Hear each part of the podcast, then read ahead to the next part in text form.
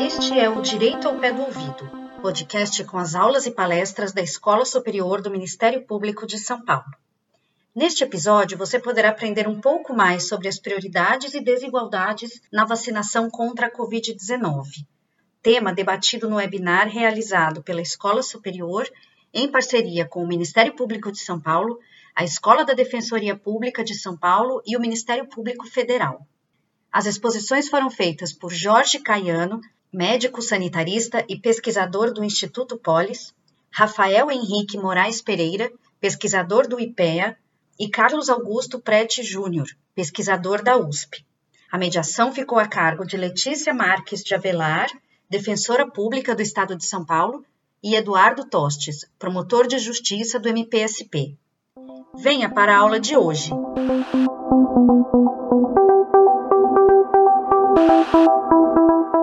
Olá, bom dia a todas e todos. É uma temática muito importante, muito relevante, muito urgente, muito atual, esta que nós vamos tratar aqui hoje, nesse evento, com especialistas, pesquisadores no tema. Estamos todos muito ansiosos por esse debate. É com muita alegria que eu agradeço a oportunidade de estar aqui hoje. É, agradeço também aos, aos, nossos especialistas que aceitaram o nosso convite, a todos que fizeram esse evento ser possível de ser realizado aqui hoje pela Escola Superior do Ministério Público. Então, sem mais delongas, porque, como o Dr. Paulo anunciou, estamos todos já ansiosos para ouvir os nossos especialistas. Eu vou passar a palavra, então, para o Dr. Jorge Caiano, que é médico sanitarista e pesquisador do Instituto Polis, o Instituto de Estudos, Formação e Assessoria em Políticas Sociais. O Dr. Jorge Caiano coordenou, coordena e vem coordenando diversos estudos muito importantes nessa temática da vacinação para a Covid-19, mostrando aí algumas peculiaridades da realidade brasileira que não foram consideradas no, no Plano Nacional de Imunização, que teve muitos de seus critérios transplantados, importados de outros países, países europeus, Estados Unidos, que não consideram as nossas peculiaridades regionais, aqui especialmente a desigualdade social do Brasil. Então, acho que é um pouco disso que a gente vai tratar aqui hoje, ouvir os detalhes desses estudos e tentar entender como é que a gente pode incorporar e transformar isso numa proposta concreta que seja viável em termos práticos. Então, com a palavra, Dr. Jorge Caiano, mais uma vez, obrigada a todos, um bom evento a todas e todos. Muito bom dia a todas e todos que estão acompanhando este início de conversa. Eu sou médico sanitarista já aposentado, trabalhei todo o tempo no estado de São Paulo, na Secretaria de Estado da Saúde e nos últimos anos, eh, antes da aposentadoria, no Instituto de Saúde da Secretaria de Estado, que é um órgão de pesquisa e assessoria aos municípios. E nesta qualidade, eu tenho feito estudos nessa área de saúde pública e saúde coletiva de interesse para uh, orientar ações em políticas públicas, tanto no âmbito municipal quanto do estadual. E dentro do Instituto Polis, a gente vem trabalhando muitas temáticas com uma abordagem intersetorial, associando os conhecimentos na área de urbanismo e eh, na área de aplicações práticas né, de geotecnologias, tanto para análises e conhecimento da realidade, quanto para estudos eh, específicos. A pandemia nos obrigou a nos determos muito fortemente na temática das ações que estariam sendo ou deveriam estar sendo desenvolvidas para controlar a pandemia. E, infelizmente, né, a história desses um ano e quatro meses de desenrolar da pandemia no Brasil de forma tão dramática e deficitária do ponto de vista da economia e de, de prevenção de tantas mortes que nós temos para lamentar, não impediu que eh, nós procurássemos estudar e analisar todo o desenvolvimento desta pandemia. Nós nos concentramos muito no levantamento e análise de informações da cidade de São Paulo, porque peculiarmente, a cidade de São Paulo tem um sistema de informações bastante antigo e sólido e muito confiável. E nós conseguimos acesso às informações da Secretaria Municipal de Saúde utilizando a Lei de Acesso à Informação para podermos trabalhar com a territorialização e a geolocalização de eventos como a síndrome respiratória aguda grave, as mortes por Covid, e procuramos fazer desdobramentos desses estudos com uma preocupação muito forte no tema das desigualdades raciais e socioeconômicas na incidência de casos e mortes na cidade de São Paulo.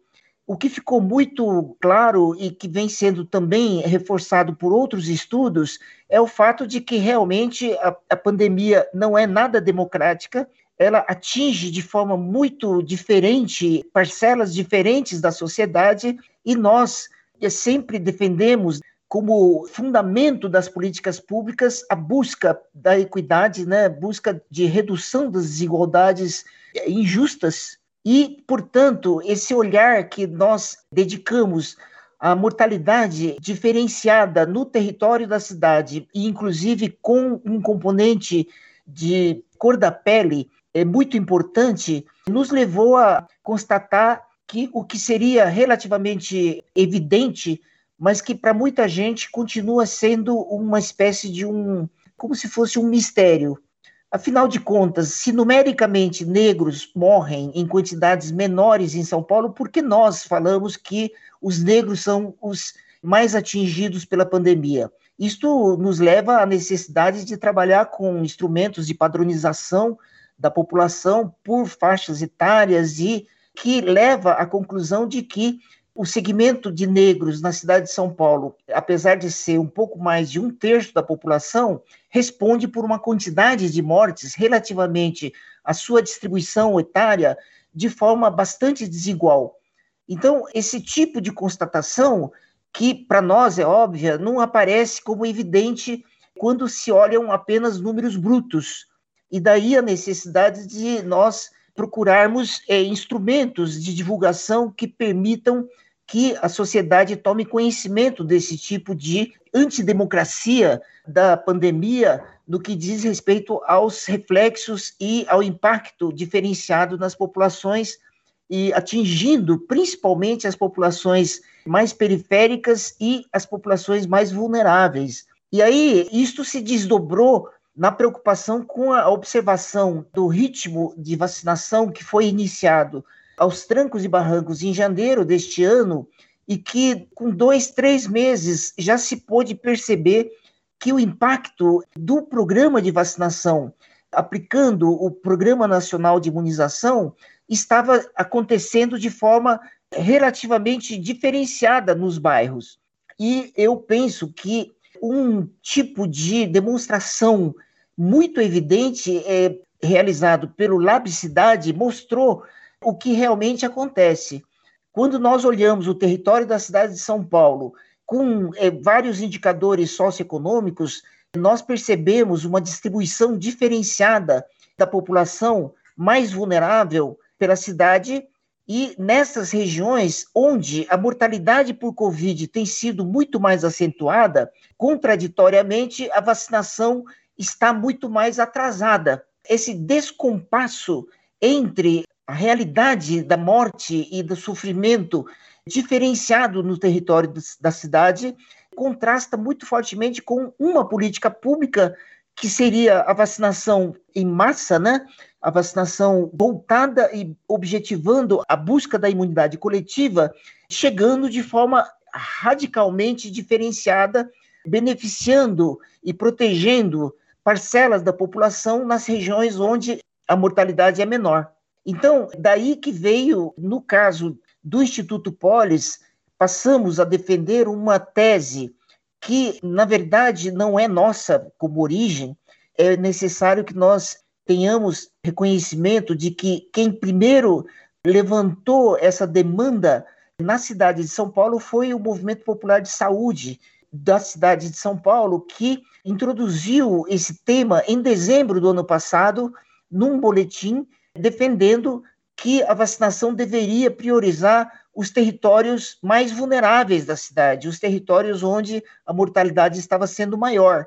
Vejam que isso foi antes, inclusive, do início da vacinação efetiva em São Paulo.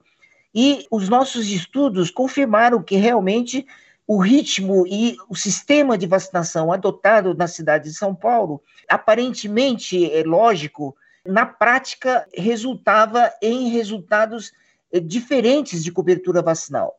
Isto tanto se deve ao fato de uma maior quantidade de idosos de idades mais avançadas nos territórios mais ricos, quanto pela própria estruturação dos sistemas de saúde que não conseguem funcionar de forma homogênea na cidade. É sabido que, por exemplo, os drive-thrus são distribuídos para as regiões onde é, existe maior parcela da população que é, utiliza carros. E a população mais periférica, que se movimenta basicamente por ônibus e vans, não tem o mesmo acesso aos drive-thrus. Então, as políticas públicas, e no caso específico a vacinação, acaba resultando numa aparente eh, prática democrática em resultados diferentes do ponto de vista social e racial. Daí, esta defesa que nós passamos a fazer de uma vacinação que pudesse ser complementada e não em oposição ao Programa Nacional de Imunização, isto tem que ficar muito claro que a nossa proposta não é contraditória com a abordagem do Programa Nacional de Imunização. Nós estamos, neste momento, atravessando um período em que parte é, relativamente importante da população de idades maiores, né, acima de 60 anos, que são as vítimas preferenciais da Covid, e também algumas profissões é, importantes do ponto de vista de serem é, a linha de frente no atendimento aos problemas da pandemia, como os profissionais de saúde, os profissionais dos transportes, da segurança e agora é, envolvendo finalmente né, os profissionais da educação, da assistência, complementado com esta, esta leitura de que populações com comorbidades, com outras doenças, também respondem por uma maior mortalidade por Covid. Então, a nossa proposta não se opõe a esse programa que vem sendo desenvolvido. Nós procuramos acrescentar uma proposta adicional que é, tendo em vista que alguns territórios da cidade mais vulneráveis respondem por parcelas bem maiores de mortes evitáveis e mortes em excesso em relação a outras regiões, que a vacinação nestas áreas deveria priorizar a cobertura total a chamada busca da imunidade coletiva através da vacinação de todos os, todas as faixas etárias acima de 18 anos, num processo muito mais rápido e intenso nestes territórios. Isto seria um mecanismo voltado para a equidade, reconhecendo que esses territórios mais vulneráveis, onde a população responde por parcelas maiores de mortes eh, por Covid, sendo imunizadas eh, eh, de forma mais rápida, estariam tendo um benefício que seria uma espécie de uma um mínimo de retribuição e de reparação do fato de terem já respondido por maiores parcelas de mortes. E, portanto, seria um critério de justiça social que estaria sendo aplicado. Mas o que nós estamos percebendo é que os estudos sobre a pandemia, sobre o comportamento da Covid e sobre os reflexos da imunização, que mais avançada em vários outros países, demonstram claramente que o reflexo positivo desse tipo de atitude de vacinar com prioridade territórios mais vulneráveis traz um reflexo imediato positivo para o restante do território da cidade. E como isso acontece? É porque hoje está mais evidente do que no início da vacinação, já existem provas de algumas das vacinas terem uma capacidade não de proteção total, que a gente chamaria de esterilização das pessoas vacinadas, de forma que elas não carregassem mais o vírus e não transmitissem mais para outras pessoas. Isso não acontece com nenhuma vacina hoje, mas há uma redução bastante forte da transmissão e da transmissibilidade do vírus por pessoas vacinadas e também por pessoas já infectadas pelo vírus. Isto não tem ainda estudos sobre esta capacidade, digamos, de redução forte da transmissibilidade da Covid em pessoas vacinadas pela vacina Coronavac, que é a vacina ainda predominante aqui no estado de São Paulo, mesmo assim, é de se supor que esse efeito seja minimamente relevante com todas as vacinas. E, portanto, uma vacinação com imunidade coletiva de toda a população de algumas áreas mais vulneráveis da cidade acabam protegendo os outros territórios para onde essas pessoas se deslocam em busca de fontes de renda. São pessoas que não têm possibilidade de realizar trabalho à distância, não têm possibilidade de oferir renda a não ser presencialmente, como é o caso típico das empregadas domésticas, que são segmentos que respondem por parcelas muito mais acentuadas de morte e não por acaso são compostas majoritariamente de populações negras e o caso de pessoas que trabalham em lojas, em atendimento direto à população, como são as pessoas que trabalham nos shoppings e, e nas lojas comerciais, as pessoas que trabalham com veículos, sejam taxistas ou principalmente motoristas de Uber, que são as pessoas que estão mais tendo é, acometimento de doença grave e mortes e que estariam num processo de imunidade, imunização coletiva, tendo também o efeito protetor dos lugares para onde eles estão trabalhando ou se relacionando com outros públicos. E isto é um reflexo positivo indireto para além do reflexo positivo da redução e proteção maior dessas populações mais vulneráveis que estão ainda morrendo em maiores proporções do que no restante da cidade. Esse argumento é muito importante porque, por um critério de justiça, se nós conseguirmos vacinar toda a população acima de 18 anos de alguns territórios, as crianças e adolescentes dessas regiões estariam melhor protegidas de forma mais rápida do que no critério atual, onde, quando nós atingirmos um percentual de pessoas vacinadas suficiente, digamos, para o controle da pandemia, e atenção, é sabido que com a Coronavac nós precisamos de alcançar no mínimo 90% ou mais de cobertura vacinal da população em duas doses. Não é 100% ou 95% em primeira dose. Isso é muito importante, é um detalhe que não é por acaso que eu estou colocando, né? É sabido que os estados estão hoje entrando numa disputa bastante infantil de quem vacina primeiro a população, mas essa corrida está sendo feita em torno da, da primeira dose. E isto é um equívoco. Eu diria que não só é um equívoco, como induz a população a um raciocínio de que basta tomar uma dose e ele já está numa situação mais segura. Certamente está, mas não está protegida. Então, esse tipo de corrida por aumento da cobertura vacinal em primeira dose é uma corrida infantil, que não tem benefício, pelo contrário, induz a população a erro de interpretação. E aí, mesmo que nós chegássemos a uma vacinação em percentual significativo e de cobertura suficiente em segunda dose, no critério atual, isso só aconteceria, digamos, praticamente na cidade como um todo, daqui a muitos meses.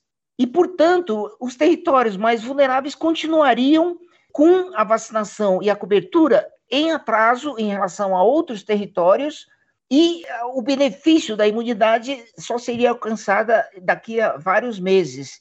Portanto, a nossa proposta, nós defendemos que ela é válida, não é aplicável unicamente à realidade da cidade e de São Paulo ou para grandes metrópoles.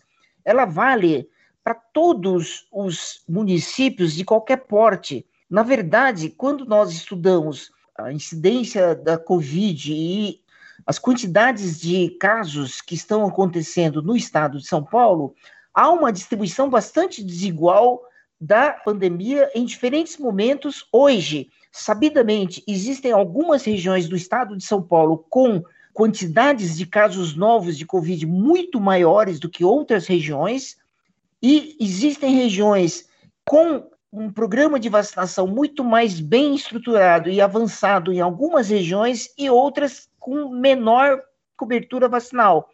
E é o caso típico, por exemplo, dos municípios mais periféricos da Grande São Paulo ou os municípios mais pobres que têm menos recursos e capacidade de utilização e vacinação da cidade. Isto já está mais do que claro, nós temos informações sobre o ritmo e uh, o avanço da, da vacinação na cidade de São Paulo, menos detalhado, mas para o estado de São Paulo como um todo, e sabemos que existem alguns municípios onde, casualmente, as populações negras são majoritárias, isto acontece em alguns municípios da região do Vale do Ribeira, estão com a vacinação mais atrasada. E isso coincide com a pobreza do município e com a menor capacidade técnica de fazer a vacinação tão necessária, tão urgente, tão importante. Portanto, eu queria encerrar minha fala com algumas sugestões de trabalho e de pensamento que penso que seria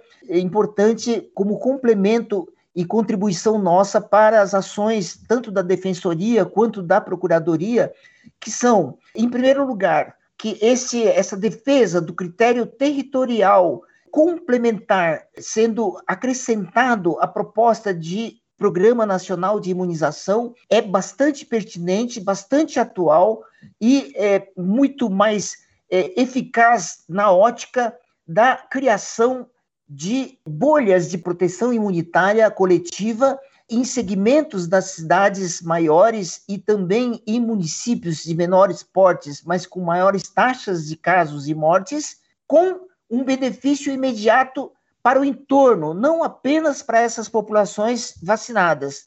Isto é um aspecto que eu gostaria que fosse acentuado. O segundo aspecto são questões derivadas desses estudos que mostram a urgência e a necessidade de um processo de divulgação das informações com informações mais qualificadas.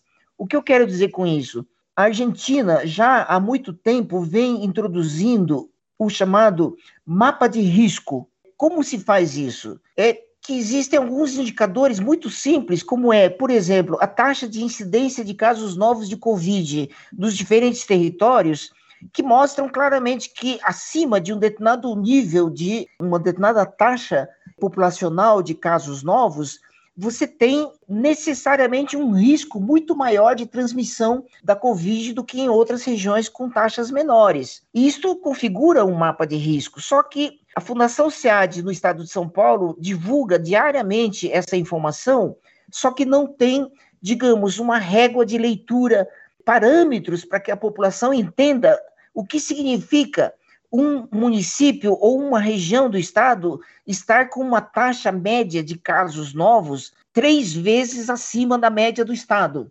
Não tem essa tradução, e isto configuraria a importância de um sistema de informação qualificada. A Argentina usa, além dessa taxa de casos novos, um outro indicador, que é a variação de casos de duas semanas, as últimas duas semanas, comparados com as duas semanas anteriores. Isso dá uma ideia de como está o ritmo da pandemia, se está em crescimento ou se está em, em queda. São dois indicadores simples, facilmente visualizáveis, e lá eles mostraram em alguns momentos a questão de, e deve estar continuando ainda assim, infelizmente, que praticamente todo o país estava em alto risco de transmissão de pandemia. Isto foi adotado pelo governo do Espírito Santo, há um mapa é, divulgado pelo governo do Espírito Santo com informações de todos os municípios do estado do Espírito Santo, mostrando o grau de risco. E lá no Espírito Santo, eles criaram quatro categorias de risco: baixo, médio, alto e altíssimo. A Argentina trabalha com três categorias de risco: baixa, média e alta. E no Espírito Santo, não sei qual é exatamente o reflexo disso, mas é urgente que o Estado de São Paulo também tenha instrumentos desse tipo que habilitem o cidadão comum a saber qual é a situação da sua municipalidade, da, da, do seu bairro da sua vizinhança. O outro item que é muito importante é relacionado com a ação do Estado. Qual é a ação esperada do governo do Estado em apoio aos municípios? E eu digo, a imprensa tem divulgado amplamente situações de maior catástrofe e, e dramaticidade da pandemia em cidades como São José do Rio Preto, agora Marília, São José dos Campos e várias outras cidades como Franca.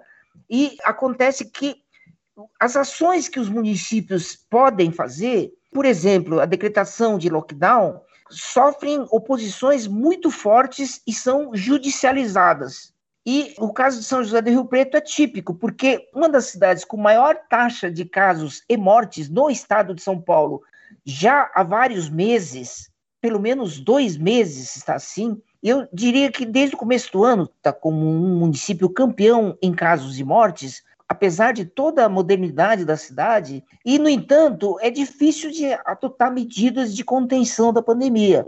E aí, nesse período mais recente, o prefeito decretou o chamado lockdown noturno, que é um eufemismo, porque não é lockdown, é algo é, muito é, leve e que não tem consequências concretas, porque a pandemia se dissemina durante o dia e não pela madrugada. E aí houve duas ações movidas por postos de gasolina e a justiça deu liminar para um dos postos dizendo que eles podem funcionar durante a noite, durante o dia, qualquer hora, porque é um serviço essencial e ponto.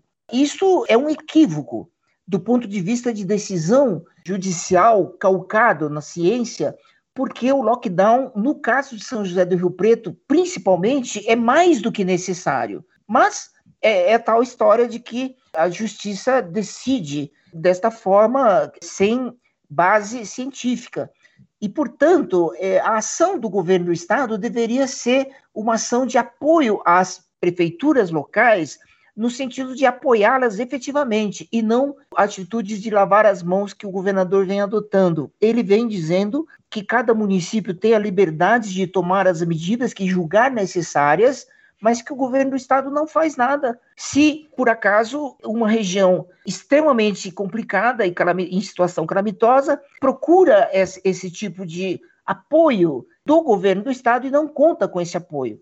E eu levantaria que isso se aplica para o contexto da metrópole, como São Paulo, Campinas, São José dos Campos, Baixada Santista, e esse tipo de ação do Estado em apoio aos municípios se colocaria tanto no campo das decisões mais necessárias em momentos variados da pandemia nas várias regiões do estado, como também na questão da imunização, porque existem municípios que convivem ao lado de outros com uma taxa de cobertura vacinal da metade ou menos da metade do que o vizinho.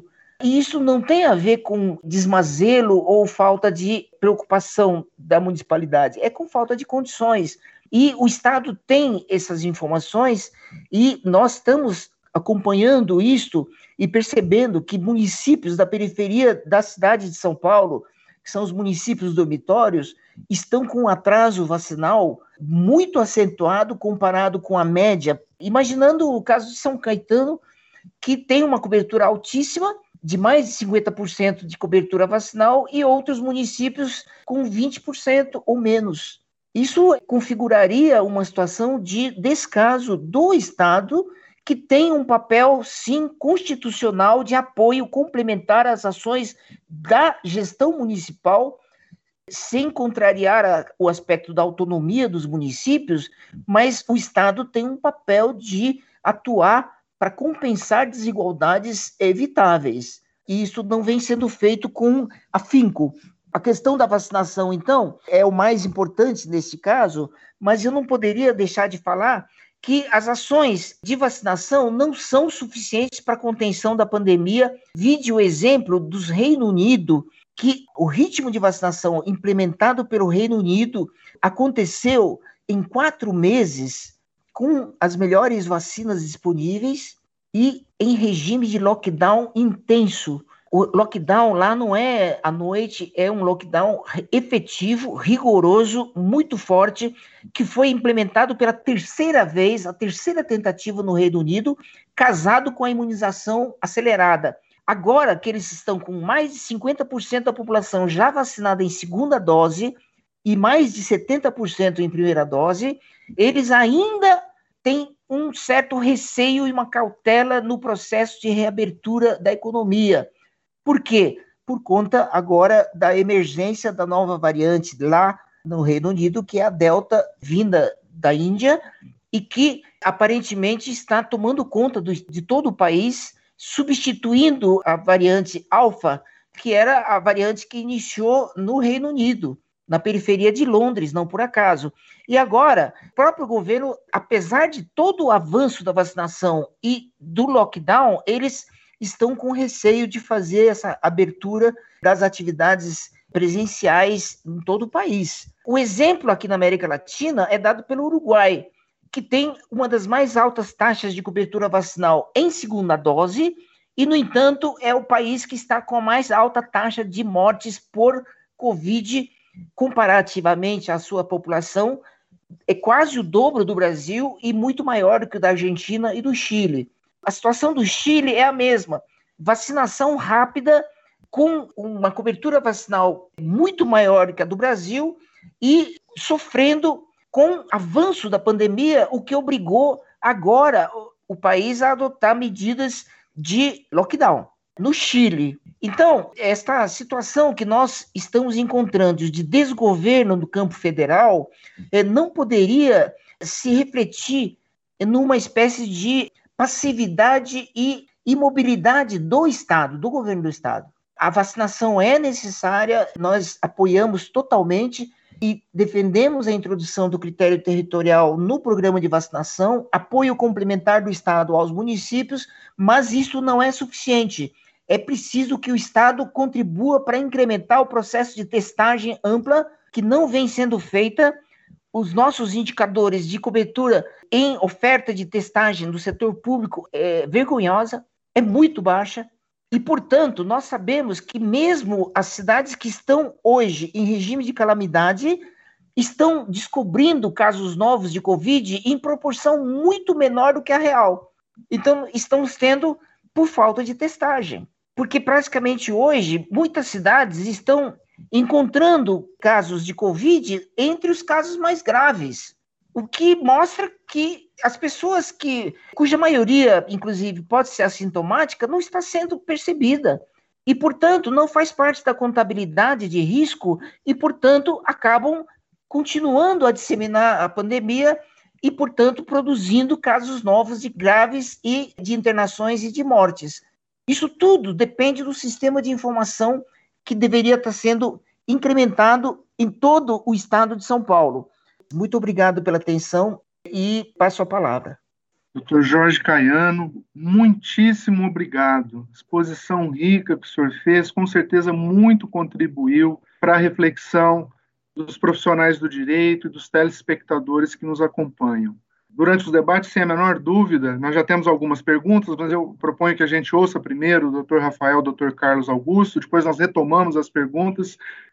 Não posso deixar de, de, de, de um breve resumo, doutor Jorge, como o senhor, com maestria, colocou a questão da saúde individual contrapondo a saúde coletiva. Né? Infelizmente, as pessoas criaram essa imagem de que a vacinação é um ato de saúde individual. Também é, a pessoa também se protege mas ele é principalmente um ato de vacinação coletiva, que muitas vezes é esquecido, e com esses resultados aí, que o senhor muito bem delineou, em tão curto espaço de tempo, de uma forma tão precisa para nós. Muitíssimo obrigado. Tenho que dizer para o senhor que algumas dessas sugestões, por exemplo, inserção do critério de vulnerabilidade, informações qualificadas, isso são demandas que a gente já levou nesta plataforma de conciliação, que trago aqui na, na fala anterior, tanto ao PNI quanto ao governo do estado de São Paulo, sabe? Nessa plataforma a gente se reúne mensalmente, temos uma reunião programada agora para o final do mês, e isso está em pauta ainda, né? É, é claro que da gente pautar e, do, e, de ser acolhido vai uma distância, E a gente tem a questão da litigância estratégica também. Não dá para a gente sair judicializando o que dá na cabeça da gente. Às vezes tem uma tática, uma estratégia de enfrentamento do problema. Mas essas pautas não têm passado despercebidas e têm sido levadas a essas instâncias de decisão, de gestão governamental. Senhor traz aqui outros temas importantíssimos, o apoio do Estado aos municípios. O Estado de São Paulo, apesar de não ter, nunca ter avançado numa testagem ampla, num controle da transmissão comunitária, mas de certa forma vinha assumindo a, a liderança dos municípios. Quando vê num determinado momento, mesmo com um exemplo ruim do governo federal, que desde o princípio delegou às outras instâncias governamentais o controle da pandemia sem sucesso, o Estado de São Paulo foi no mesmo caminho e a gente vê aí os índices de mortalidade subirem assustadoramente no início deste ano de 2021. Então, perfeito a pontuação do senhor, tanto nessa, nessa falta de apoio, quanto na testagem ampla. Isso também já foi objeto de diálogos com o governo do Estado, com o secretário estadual de saúde, documentos que esse grupo de trabalho da Covid enviou para é, o governo do estado e a gente em algumas pautas a gente consegue avançar muito pouco e outras não. Então, os agradecimentos. Agradecimento especial aos nossos próximos expositores por terem aceitado o convite e estarem aqui conosco. Com certeza também darão uma contribuição de igual valor à do Dr. Jorge Caiano. Então, vou passar a apresentação. Nós passaremos a ouvir na sequência o Dr. Rafael Henrique Moraes Pereira, que é pesquisador do Instituto de Pesquisa Econômica Aplicada, o IPEA, doutor em Geografia pelo Transport Studies Unit, TSU, da Universidade de Oxford, em 2018, e mestre em Demografia pela Unicamp, 2008, e bacharel em Sociologia pela UNB, no ano de 2005. Também dividirá a exposição com ele o Dr. Carlos Augusto Prete Júnior, pesquisador da Universidade de São Paulo, graduado em Engenharia Elétrica, ênfase em Sistemas Eletrônicos pela Escola Politécnica da Universidade de São Paulo e mestrado na área de Engenharia Elétrica pela mesma instituição. Tem experiência na área de aprendizado de máquina, processamento de sinais, comprehensive sensing, identificação de sistemas não lineares e emissão acústica. Sem mais delongas, então, passo a palavra ao Dr. Rafael e ao Dr. Carlos Augusto para fazerem a exposição. Perfeito, Eduardo. Muito obrigado pelas gentis palavras. É, nosso forte agradecimento a toda a equipe do Ministério Público de São Paulo pelo convite e pela oportunidade de dividir o palco aqui com o, o professor para a gente apresentar alguns estudos que a gente vem, feito, vem fazendo no grupo do CAD. Bom, então vamos lá. O trabalho que a gente vai apresentar hoje é um trabalho sobre desigualdades sociais e raciais no risco tanto de hospitalização quanto de morte por Covid-19 no estado de São Paulo. É importante dizer que esse estudo ele foi feito junto com Sabrina Lee, é, Nuno Faria, Esther Sabino e vários outros pesquisadores no âmbito de um projeto chamado CAD, que é um grupo de pesquisa liderado pelo Nuno Faria, um professor da Universidade de Oxford e do Imperial College, e a professora Esther Sabino da USP. É, o CAD é um grupo, é, uma parceria entre vários pesquisadores da USP e de Oxford. Nesse estudo em particular, a gente teve uma grande participação com eu e outros colegas do Instituto de Pesquisa Econômica Aplicada, o IPEA. E é importante destacar que esse estudo que a gente vai apresentar, ele trata muito diretamente do tema que a gente vai discutir hoje, que é a questão das desigualdades sociais relacionadas à Covid e as implicações que isso trazem para a gente refletir a vacinação daqui para frente. Mas é importante dizer que o grupo do CAD tem feito vários estudos relacionados a esse tema, com inúmeras contribuições publicados em revistas como a Science, Nature Human Behavior, eh, The Lancet e entre outras revistas acadêmicas com estudos que, enfim, permitem a gente refletir sobre esse assunto. Tá? Então a gente tem estudos anteriores, por exemplo, que trazem evidências muito sólidas de que as populações mais vulneráveis nas periferias da região metropolitana de São Paulo, por exemplo, têm menos acesso a testes de Covid-19. Então é muito comum que as pessoas de mais alta renda, elas têm mais fácil diagnóstico se elas têm COVID-19, e as pessoas de mais baixa renda e das periferias acabam sendo diagnosticadas como uma síndrome respiratória grave aguda por causa não não identificada, digamos assim. Então, de partida, a gente já conseguiu identificar que lá no início do processo eh, da pandemia no Brasil, você tinha uma desigualdade no acesso a, ao acesso ao teste por COVID-19. Um outro estudo que saiu publicado também pela equipe, tem apontado que tanto a população negra quanto a população de baixa renda, e principalmente nas periferias das 20 maiores cidades do Brasil, elas têm menos acesso aos serviços de saúde do SUS. Seja um posto de saúde que pode encaminhar um paciente é, com uma suspeita de Covid ou fazer uma testagem, seja pacientes que precisam ser internados com estado grave, com um apoio né, de um leito de UTI um respirador mecânico.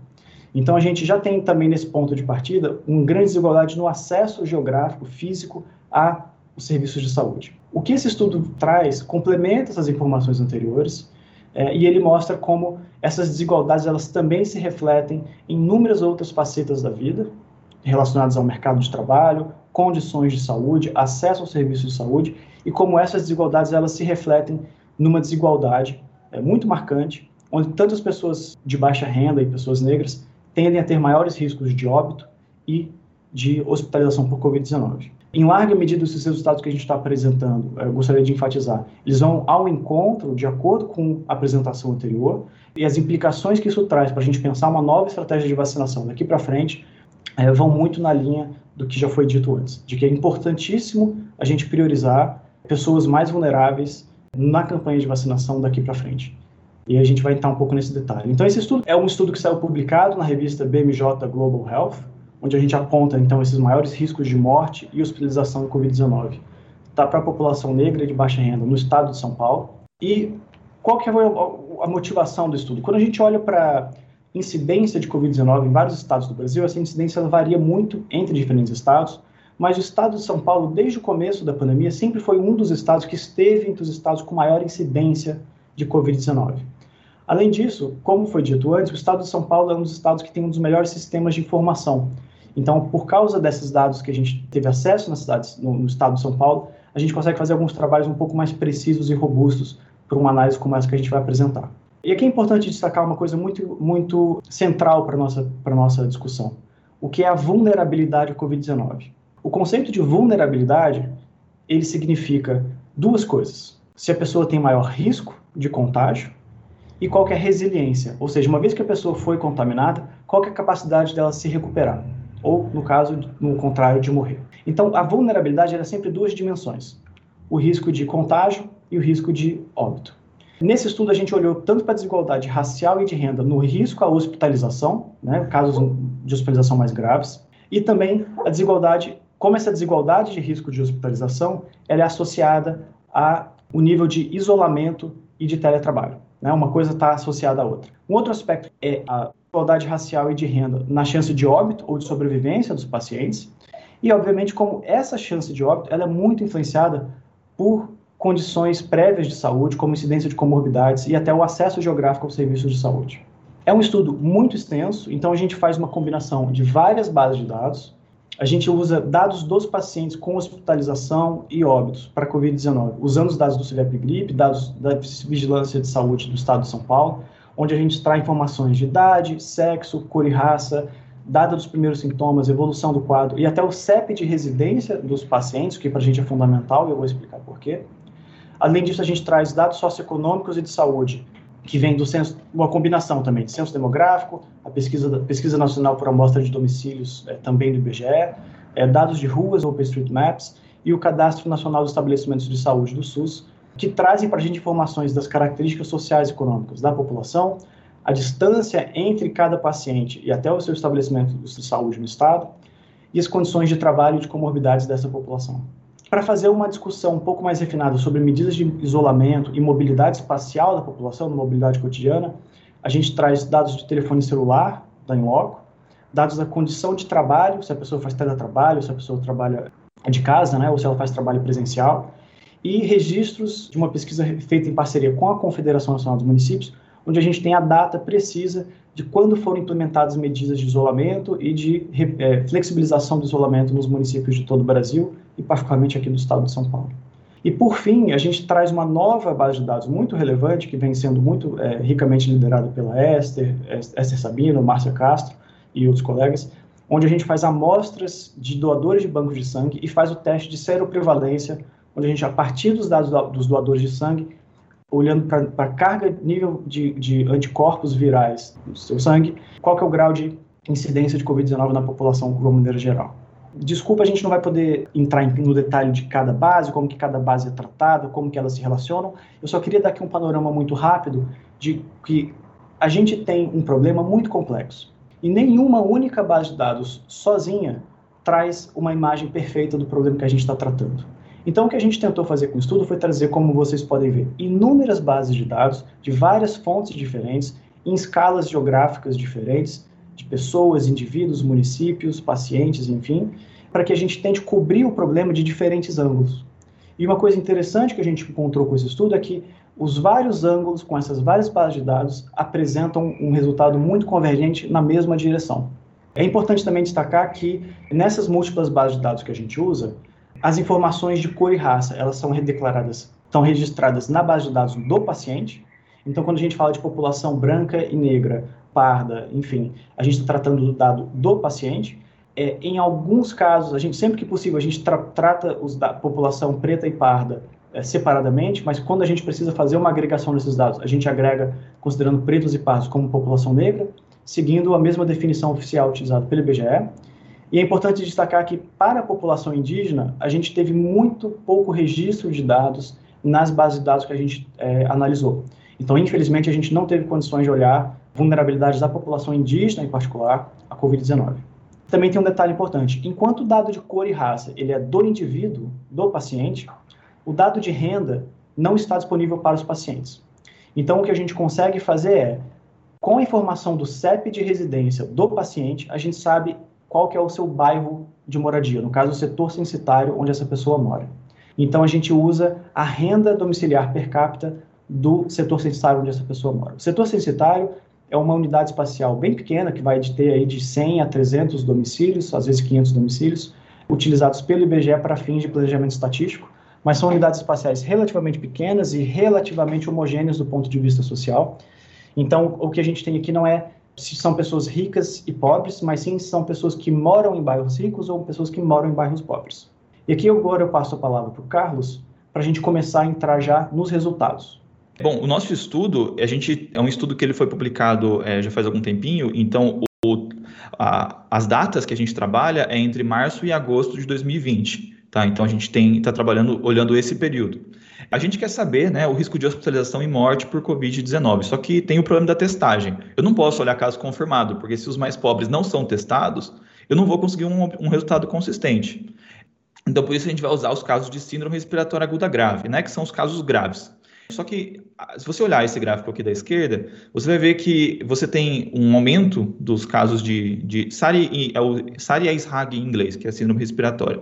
Você tem um aumento dos casos de SRAG junto com o aumento dos casos confirmados você vê que os dois aumentam exponencialmente quando começa a pandemia. Isso sugere que esses casos que não estão sendo confirmados, essa diferença entre, entre a curva de casos e a curva de, de casos confirmados por Covid-19, ela na verdade são casos subnotificados. A gente pegou esses dados, esses casos de SRAG, a gente pegou toda a base de dados de SRAG que a gente tinha acesso, inclusive essa é uma base de dados aberta, quem quiser usar para fazer alguma pesquisa pode, ela está aberta a gente pegou esses dados e geocodificou. Então, aí essa curva que está pontilhada são os casos geocodificados. Dos, dois, dos 232 mil pacientes que estavam na base de SRAG, a gente conseguiu geocodificar 178 mil e, sendo desses, 43 mil mortes. Então, para tentar entender por que, que existe esse problema de notificação do SRAG, essa é uma curva, que é a curva de casos de SRAG, tanto confirmados quanto com etiologia desconhecida, ou seja, casos que, não, que foram descartados provavelmente por Covid, e também casos confirmados por outros vírus respiratórios. E esse, essa curva começa em 2019. A legenda está pequenininha aqui, mas você pode ver que começa em janeiro de 2019 e a escala está em log. Então, nessa curva, a gente vê que em 2019, o máximo de casos de SRAG que a gente teve, por, tanto por confirmados por outros vírus respiratórios, como influenza, como é, com etiologia desconhecida, o número máximo que a gente tem de casos é 100 por dia, para cada um deles.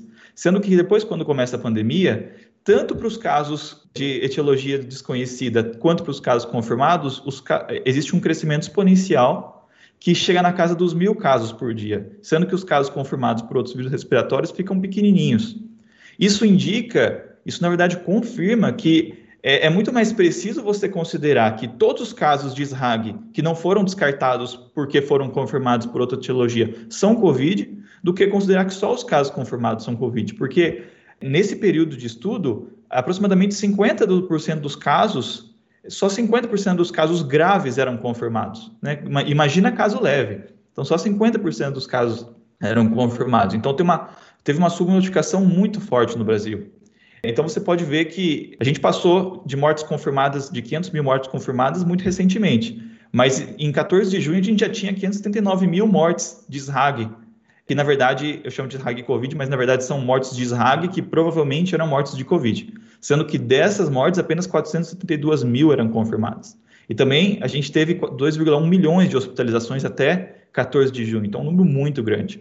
E, e, esse gráfico aqui ele mostra uma outra coisa também, que algumas pessoas, uma pergunta que a gente fez no começo da pandemia. Logo no comecinho, os cientistas perguntaram quem são essas pessoas que estão morrendo. Essas pessoas são pessoas que já iam morrer de síndrome respiratória dali a um mês e elas morreram, pegaram Covid e morreram um mês antes? Ou são pessoas que não iriam morrer? E esse gráfico ele responde essa pergunta. São pessoas que não iriam morrer. Essas mortes elas estão em excesso, porque o número de mortes cresceu exponencialmente cresceu, exponencialmente tanto para casos confirmados para etiologia desconhecida e para casos confirmados por outras vírus respiratórios ficou, ficou pequenininho. Então, isso significa que as pessoas que estão morrendo de Covid não são pessoas que já iam morrer dali a um mês e por causa do Covid morreram um mês antes. São pessoas que não iam morrer e, e realmente foram uma morte em excesso. Então, isso é uma coisa, uma pergunta que a gente fez no começo da pandemia e está respondida agora. Então, agora a gente quer ver, então, o risco de hospitalização a gente quer ver esse risco desagregando por raça e também por renda. Então, a gente tem a cada mês o, a chance de hospitalização por renda, por raça, no gráfico da direita por renda. Aqui a gente está olhando o odds ratio. Odds ratio é simplesmente a razão entre a chance de, de hospitalização de uma determinada raça com relação à raça branca. Então a gente está pegando a calcula a probabilidade da raça, calcula a probabilidade da raça branca e divide. Então é a razão, e essa razão a gente chama de odds ratio. Você pode ver aqui que de abril a agosto, você teve um risco de hospitalização dos pretos e dos pardos maior do que dos brancos. Dos brancos, o odds ratio fica sempre em 1, que é a referência, e dos pardos e dos pretos, eles ficam sempre acima de 1. Os pretos, nesse período, os pretos tiveram 41% mais risco de hospitalização e os pardos 26%. Aliás, é por isso que é legal separar os pardos e os pretos, porque o pardo ele sempre vai ter um resultado que está entre os brancos e os pretos. Por isso que é super interessante você fazer uma análise dos pretos separados, ao invés de agregar os pardos e os pretos como os negros. É, na direita a gente tem o gráfico por renda, e o gráfico por renda a gente está olhando as quantias de renda. Então, os 40% mais pobres, os 5% mais ricos, e você vê que em todos os meses, a partir de abril, a partir de maio, os mais pobres tiveram um risco de hospitalização maior. Outro, outra observação que tem também, é, então, o risco de hospitalização dos, dos 40% mais pobres foi 8% maior. Mas uma outra observação que a gente tem aqui é que em março os mais ricos tiveram um risco maior de hospitalização. Isso aparece tanto na análise por renda quanto na análise por raça. Se você for ver por raça, os pretos, os pardos, eles tiveram até um risco menor do que os brancos de hospitalização. Isso aconteceu porque no começo da pandemia, a epidemia no Brasil ela foi introduzida por três clades que vieram da Europa e ela foi, portanto, introduzida inicialmente nas classes mais ricas. Então, em março, realmente, essas pessoas que pegavam Covid, independente de confirmação, que a gente está olhando aqui caso que não depende de confirmação, as pessoas que pegavam Covid logo no começo da pandemia eram pessoas mais ricas e mais brancas. E aí, conforme a epidemia foi evoluindo, rapidamente essa tendência virou e passou para as pessoas mais pobres e mais negras a gente olhou o risco de hospitalização, mas e o risco de óbito? Então, eu quero saber, dentre as pessoas que estão hospitalizadas, então, dado que você foi hospitalizado, qual é a chance de você morrer? Então, é isso que a gente quer saber. Então, a gente faz a mesma análise por cor e por renda. A gente vê que em todos os meses, mesmo em março, onde o risco de hospitalização era menor, para a raça, os pretos e os pardos tiveram um risco de morte maior do que, do que os brancos. É, a gente vê que nesse período a média foi 13% de risco maior para negros e 7% para brancos. No entanto, quando a gente olha o resultado por renda, essa desigualdade explode. Você vê, em março fica evidente que os mais pobres têm um risco de hospitalização quase duas vezes maior, desculpa, um risco de morte quase duas vezes maior do que os, os 5% mais ricos. E se você pegar a média, claro que esse risco varia no tempo, mas se você pegar a média, os 40% mais pobres têm 60% de chance a mais de morte, dado que foram hospitalizados, do que os 5% mais ricos. Então a gente sabe que os mais pobres têm um risco maior de morte que os mais ricos, a gente sabe também que os pretos têm um risco maior de, de morte do que, os par, do que os pardos e do que os brancos, né? Por que isso acontece? Então a gente resolveu olhar o tipo de hospital, se ele é público, privado ou misto. Então, um hospital misto a gente deixa separado como outro, que são os hospitais públicos que atendem convênio, ou os hospitais privados que atendem o SUS. Então, esses hospitais a gente classificou como outro. Mas olhando, definindo como hospital público um hospital que apenas atende o SUS e um hospital privado como um hospital que não atende o SUS, a gente verifica que o risco de morte em hospitais públicos é bem maior do que o risco de morte em hospitais privados. Na média, ao longo do tempo, esse risco foi diminuindo ao longo do tempo, essa diferença, mas na média, o risco de morte em hospital público é 40% maior do que o risco de morte em hospital privado. Tem uma série de fatores que podem explicar isso. Uma delas é o critério de internação. Então, por exemplo, se no hospital público ele tem, o seu hospital público tende a internar indivíduos apenas indivíduos que são mais graves, enquanto o hospital privado ele usa como critério de internação um caso menos grave, aí você vai ter uma diferença. Também tem outros motivos que podem explicar isso, são é, a, superlotação de hospitais públicos, que tendeu a ser maior, e também a, a presença de equipamentos. E aqui eu gostaria só de adicionar um ponto ao que o Carlos está falando, que é o seguinte: esse resultado ele mostra um valor muito difícil de você discutir, quer dizer, a chance de óbito dos casos de Covid-19 em hospitais públicos, ela é efetivamente maior do que nos hospitais privados, mas esse gráfico, ele não serve para você apontar o dedo para o SUS e falar como o SUS é ruim. Obviamente o SUS ele tem diversos desafios e ele precisa ser melhorado continuamente, mas esse gráfico ele aponta justamente para a relevância que o SUS tem num sistema que é subfinanciado, num sistema que está atendendo a maior, a grande quantidade de atendimentos de casos de Covid-19 em todo o Brasil, portanto sofrendo um gargalo muito maior de atendimento com recursos escassos e ainda assim a gente consegue ter o atendimento da população nos diversos cantos do Brasil. Então, se a situação da pandemia da, da, da Covid-19 no Brasil hoje se encontra do jeito que está com o SUS, se a gente não tivesse o SUS, a situação seria muito pior. Então, é, é importante a gente destacar essas desigualdades é, de, de, performance do sistema público e privado de saúde, mas para mostrar o, o, potencial que o sistema público de saúde poderia ter e a importância que é você aumentar o investimento no SUS para lidar com situações como essa que a gente está vivendo. Exatamente. Então, é, agora, tudo bem, a gente sabe que os hospitais públicos existe um risco maior de, de mortalidade, né, por diversas razões, mas e se a gente agrupar a raça, se a gente fizer uma análise por raça desse risco, ou seja, se eu pegar pretos e pardos e brancos de hospital público e comparar o risco de mortalidade, ou seja, pretos, pardos e brancos que usam hospital público, existe diferença de risco de mortalidade? E se, e se usarem hospitais privados? Então, essa análise que a gente fez. Você vê que uma coisa muito interessante, que se você comparar pretos e pardos e brancos em hospitais públicos, a diferença, a desigualdade deles é brutalmente atenuada. Então ela fica bem pequenininha. Essa, essa diferença de, de desigualdade remanescente provavelmente é por causa da maior prevalência de comorbidades em pretos. Isso significa que, quando a gente está olhando, como, como a gente está olhando o hospital público, só, só, só comparando hospitais públicos, então, entre os hospitais públicos, os pretos e os brancos têm chances aproximadamente iguais de morte, isso significa que o preto, ele na verdade, ele é usado a cor, né, a raça, ela é usada como uma aproximação para renda. E é isso que está fazendo, isso que está aumentando a probabilidade de morte. No final de contas, é a renda ou o tipo de hospital que a pessoa está usando que no final de contas está aumentando a probabilidade de morte. Claro que tem aqui uma, um, um excesso remanescente que provavelmente é por causa do excesso de comorbidades. Se você olhar a probabilidade bruta, você vai ver também que a, a diferença realmente é brutal entre hospitais privados e públicos. Você vê que entre, entre hospitais privados e públicos, os brancos, a, a, o risco de morte vai de 20% a 30%, então um aumento de 10%. E você vê que quando você compara pretos e pardos de hospitais públicos, o risco de morte fica ali constante em torno de 30%, enquanto ainda existe uma diferença entre hospitais privados, provavelmente por causa dos diferentes tipos de hospitais privados.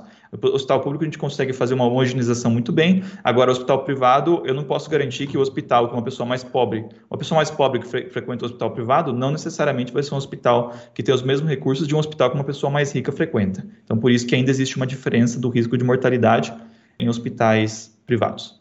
Então, essas análises que a gente fez agora, a gente está falando de hospitalização e morte, ou seja, casos graves de Covid-19. No entanto, a maior parte dos casos de Covid-19 são casos leves ou mesmo assintomáticos. E como é que a gente faz essa quantificação dos casos leves e sintomáticos. Será que a gente fizer essa mesma análise que a gente fez, ou uma análise similar, levando em consideração casos leves e sintomáticos, a gente chega no mesmo resultado? Então, para resolver esse problema, a gente, a gente usou os, os resultados do estudo Covid-GG, que é um estudo que está sendo conduzido pela professora Esther Sabino, cujo objetivo é estimar a prevalência de SARS-CoV-2 de oito capitais brasileiras, ou seja, oito cidades de oito diferentes estados. Nesse estudo, a gente tem mil amostras de doadores de sangue que são testadas por mês para cada cidade. Então, é um estudo muito caro, com uma quantidade muito grande de amostra, que permite obter com uma precisão bem grande a prevalência de cada cidade. Essas amostras de doadores de sangue, elas não são aleatórias. A gente não vai no banco de sangue e pega as amostras que tem lá. A gente faz uma, uma amostragem da, dessas amostras de forma que a distribuição espacial dos doadores de sangue seja igual ou aproximadamente igual à distribuição espacial da, das pessoas que moram na cidade. Ou seja, a gente torna essas amostras de doadores de sangue representativas para calcular a prevalência da cidade. Além disso, a amostragem que a gente faz é retrospectiva. No Brasil, os bancos de sangue são obrigados a manter armazenadas as amostras por seis meses. Então, são essas amostras armazenadas que a gente testa. E, portanto, a gente não tem nenhum tipo de contato com o doador. Então, o doador ele não tem acesso ao resultado do teste e nem sabe o que está sendo testado. Então, por isso que quando a gente faz esse tipo de análise com, com um banco de sangue, não existe nenhum tipo de viés de um doador, por exemplo, que poderia estar indo testar porque ele teve sintoma e ele quer saber o resultado do teste. Não, porque ele nem sabe o que está sendo testado, porque a gente, a gente testa essas amostras que estão congeladas há alguns meses. Essa é a vantagem. É um, é um tipo de estudo que dá para fazer em poucos países, porque para fazer esse tipo de estudo você precisa ter acesso às amostras congeladas. Nesse estudo, a gente publicou alguns papers já sobre usando esse estudo, é, mas o, o principal deles foi um estudo publicado na Science, do BUS, em que a gente estimou em outubro de, 20, em outubro de 2020 uma prevalência de 28,8% para São Paulo e 76% para Manaus. E depois vieram outros estudos que confirmaram esses valores de prevalência, o que é super interessante. Então, agora a gente vai pegar a prevalência sem ajustar por, por nenhum tipo de decaimento do nível dos anticorpos, porque os anticorpos decaem com o tempo. As pessoas têm anticorpos, mas se você for ver, a prevalência, a prevalência medida vai caindo com o tempo, sem fazer nenhum tipo de ajuste só ajustando por idade, sexo, sensitividade do teste e especificidade do teste. Então, ignorando o decaimento de anticorpos e olhando o período inteiro de estudo, a gente vê que a gente faz uma agregação da prevalência por educação e por raça. E a gente vê que os resultados são muito consistentes. Para diferentes faixas etárias, em todas as faixas etárias, o, nível terciário de educação, que é o ensino superior, tem uma prevalência menor. Ou seja, menos pessoas pegaram Covid do que o nível secundário do que o nível primário. Claro que a única diferença, é, a única exceção é o, são as pessoas entre 16 e 25, porque tem gente de 16 que não terminou os estudos ainda, então tem uma, vai ter um outlier é, na, na, faixa etária entre 16 e 25. Quando a gente olha por raça, a, as desigualdades elas são ainda amplificadas, porque se você olhar principalmente os idosos entre 55 e 69, os brancos eles têm uma prevalência por volta de 5%, enquanto os negros têm uma prevalência por volta de 15%. Então, é assim, três vezes maior a prevalência. E você vê que essa diferença de, de prevalência entre branco e pretos e pardos, ela se mantém em todas as faixas etárias. Ou seja, esses resultados que a gente obtém, que são resultados para pacientes, focados em pacientes assintomáticos, então são pacientes que a maioria dessas infecções não, foi, não são assintomáticas, eles não tiveram sintomas, eles provavelmente nem sabem que se infectaram, e a prevalência desses pacientes que é, mais, mais pretos ou pacientes com educação menor, nível educacional menor, ela vai ser maior, consistente maior em todas as faixas etárias, confirmando os resultados obtidos anteriormente. Agora eu vou passar de volta a palavra para o Rafael. Obrigado, Carlos. E aqui tem um ponto importante que, se você fizer um resumo de tudo que o Carlos acabou de falar, a gente tem dados de hospitalização, a gente tem dados de óbito, e a gente tem dados de sorologia, né, de nível de carga eh, de anticorpos que comprovam que tanto para casos assintomáticos e casos leves, quanto para casos graves, existe uma forte evidência de que a população negra de baixa renda e escolaridade, ela tende a ter maior risco de contágio, maior risco de ser hospitalizada estando hospitalizada, maior risco de óbito, ou seja, menor chance de você se recuperar. O que a gente entra agora nessa, nessa segunda e, e final parte da apresentação é tentar entender quais são os fatores que estão associados a isso. E a gente faz essa análise em diferentes níveis. Então, fazendo uma análise no nível municipal para todo o estado de São Paulo, o que a gente identifica é que os municípios, existe uma grande, grande variação geográfica de municípios que têm maior ou menor incidência de casos de Covid-19. E aqui é importante lembrar que tanto as análises apresentadas antes pelo Carlos, quanto as análises que estão sendo apresentadas daqui para frente, enfim, todas as análises do nosso estudo, elas são padronizadas por sexo e idade. É importante destacar que, como o Covid-19 ela tem um efeito muito desproporcional entre as pessoas de mais alta, de idade mais avançada, o perfil demográfico né, da pirâmide populacional da, dessas populações afeta o teu resultado final. Então, para que a gente tenha comparações que sejam efetivamente adequadas, é importante a gente fazer essa padronização das análises, que é um método estatístico demográfico muito simples para você padronizar essas taxas de incidência. Fazendo essas padronizações e levando isso em consideração, a gente identifica que os municípios que têm maior taxa, maior incidência com casos de hospitalização e óbitos de Covid-19 são municípios que, um, tem maior integração com a, com a região metropolitana de São Paulo através de fluxos diários de passageiros, que a gente capta por dados do telefone celular. São municípios que tendem a ter maior densidade populacional, maior desigualdade de renda, maior nível de pobreza e menor nível é, de escolaridade. Então a gente consegue ver que, mesmo no nível agregado dos municípios, municípios mais pobres, com menos escolaridade, mais desiguais e que têm maior conexão com São Paulo, tendem a ter maior risco de Covid-19. Vamos passar para um segundo nível de análise, onde a gente usa os dados da Covid-19, é, da SRAG, geolocalizados para a região metropolitana de São Paulo.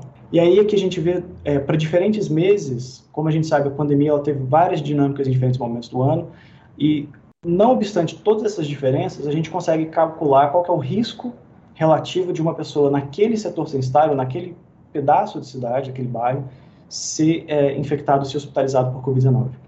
E a gente vê que a Covid-19, ela, ela é, digamos, espalhada por praticamente toda a região metropolitana de São Paulo, e que, no entanto, sistematicamente, ao longo de todo o período, o risco de você ser hospitalizado com casos graves de Covid-19, ele é sistematicamente maior nas periferias metropolitanas.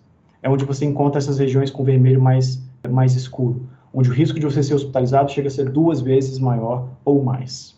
E, em várias medidas, essas desigualdades elas, se, elas são reflexo de outras desigualdades pré-existentes.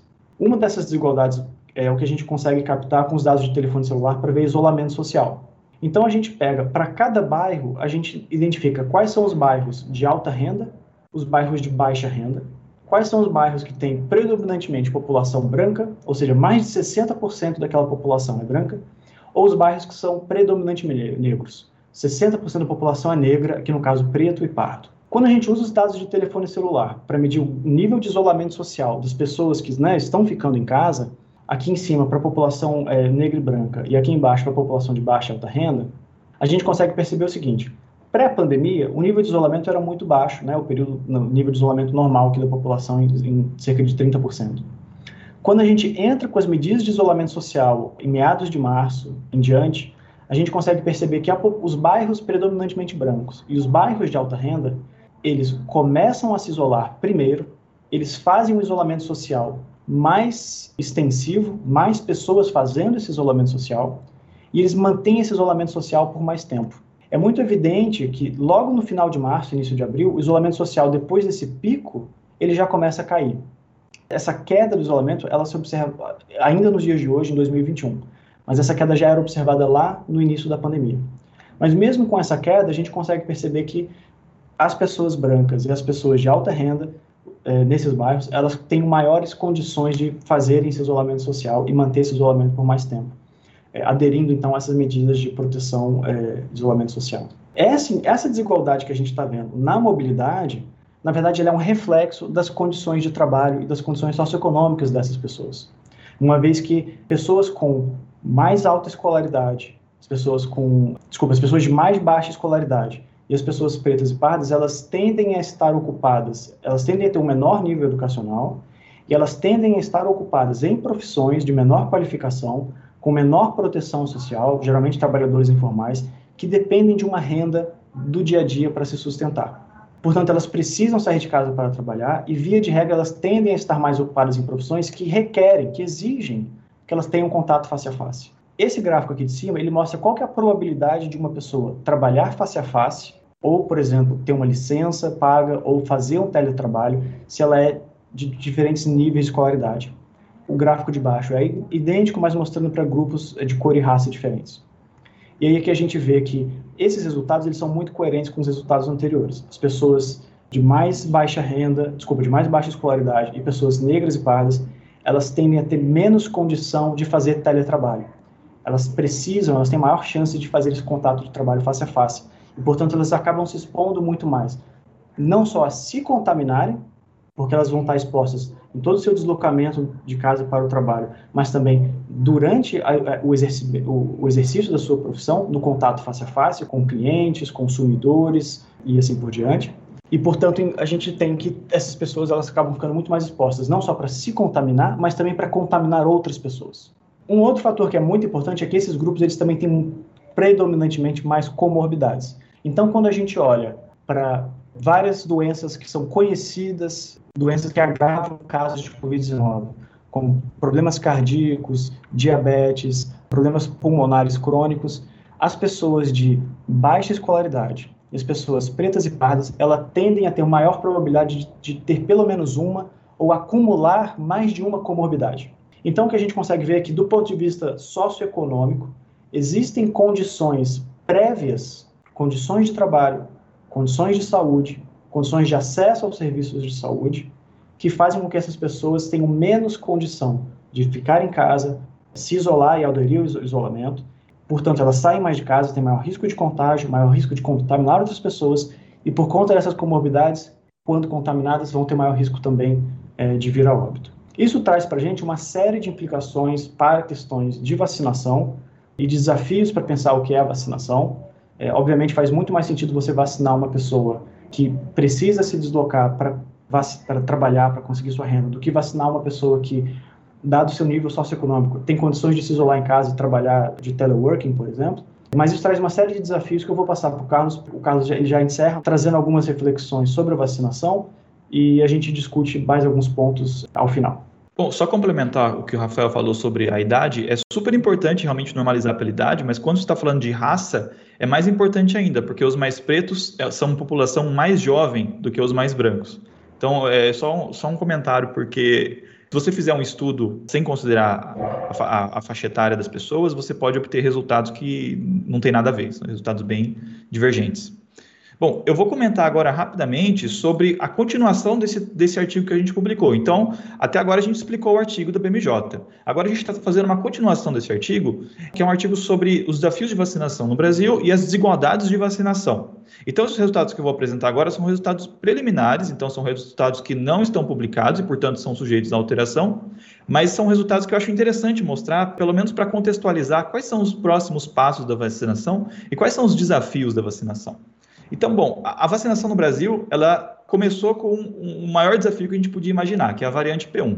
Então, a variante P1 é a variante que surgiu em Manaus, variante Gama. Ela é uma variante que é, é, quase como se fosse outro vírus, é quase como se fosse outra epidemia. Ela tem uma transmissibilidade bem maior, entre 1,7 e 2,4 vezes. Ela tem uma letalidade maior também, que a gente verificou isso num artigo publicado na Science. Apesar de que o número é exato é muito difícil de definir. A gente tem um risco de, de reinfecção maior. Então, a gente sabe que a proteção, se você for infectado, então você tem uma proteção de 54% a 79%. Então, uma proteção baixa. E isso foi mais evidenciado ainda em um artigo publicado recentemente, que ainda não foi revisado por pares, mas que, que mostra que entre 17% e 31% dos casos de P1 em Manaus foram reinfecções. E também você tem uma possível queda na eficácia de vacinação, é possível porque isso está em estudo, depende da vacina, depende de um monte de fator. Na verdade, a gente não sabe se cai mesmo ou quanto cai, mas a gente sabe que existe essa possibilidade. E o que, que tudo isso implica? Tudo isso implica que você precisa de. O fato, o fato de você ter maior transmissibilidade, reinfecção e possível queda na eficácia implica que você precisa vacinar muito mais gente para conseguir atingir o limiar de imunidade de rebanho. Só para lembrar, o que é um limiar de imunidade de rebanho? É quando o número de reprodução efetivo cai para 1. Mas o que, que significa isso? É quando os casos, no modelo homogêneo, quando os casos param de subir, ou seja, quando eles começam a cair. Então, ao contrário do que eh, as pessoas geralmente acham, esse limiar de imunidade de rebanho, que é o 66%, não é quando para de ter caso. Para de ter caso quando 99% da população se infecta ou se vacina. Então, a gente precisa de 66% para começar a cair e, e isso você pode atingir, e você precisa atingir isso com vacinação. Só que se a transmissibilidade é maior e se existe reinfecção e se existe uma queda na eficácia da vacina, esse, essa proporção de vacinados que você precisa obter para acabar com a pandemia é maior. Então você precisa vacinar mais. Além disso, como a taxa de letalidade é maior e também como existe a reinfecção, você pode repetir tudo isso que a gente viu ali em agosto, desse problema da desigualdade, você pode repetir. Porque essas pessoas mais pobres que pegaram, elas podem pegar de novo. E pior, com uma letalidade maior. Então, isso vai amplificar a desigualdade social do risco tanto de morte quanto do risco de hospitalização. Uma, um outro problema da nossa campanha de vacinação é que a gente tem uma campanha de vacinação subótima, ou seja, poderia, a gente poderia tomar algumas estratégias que não são muito complicadas de, de tomar, que poderiam melhorar, a, melhorar o índice de otimalidade da vacinação. Então, por exemplo, a gente no, no, Brasil a gente tem um avanço da faixa etária, então a gente começa nos 90 e vai descendo. E a faixa etária vai avançando. Só que muitas vezes a gente tem um avanço sem finalizar a vacinação da faixa etária anterior.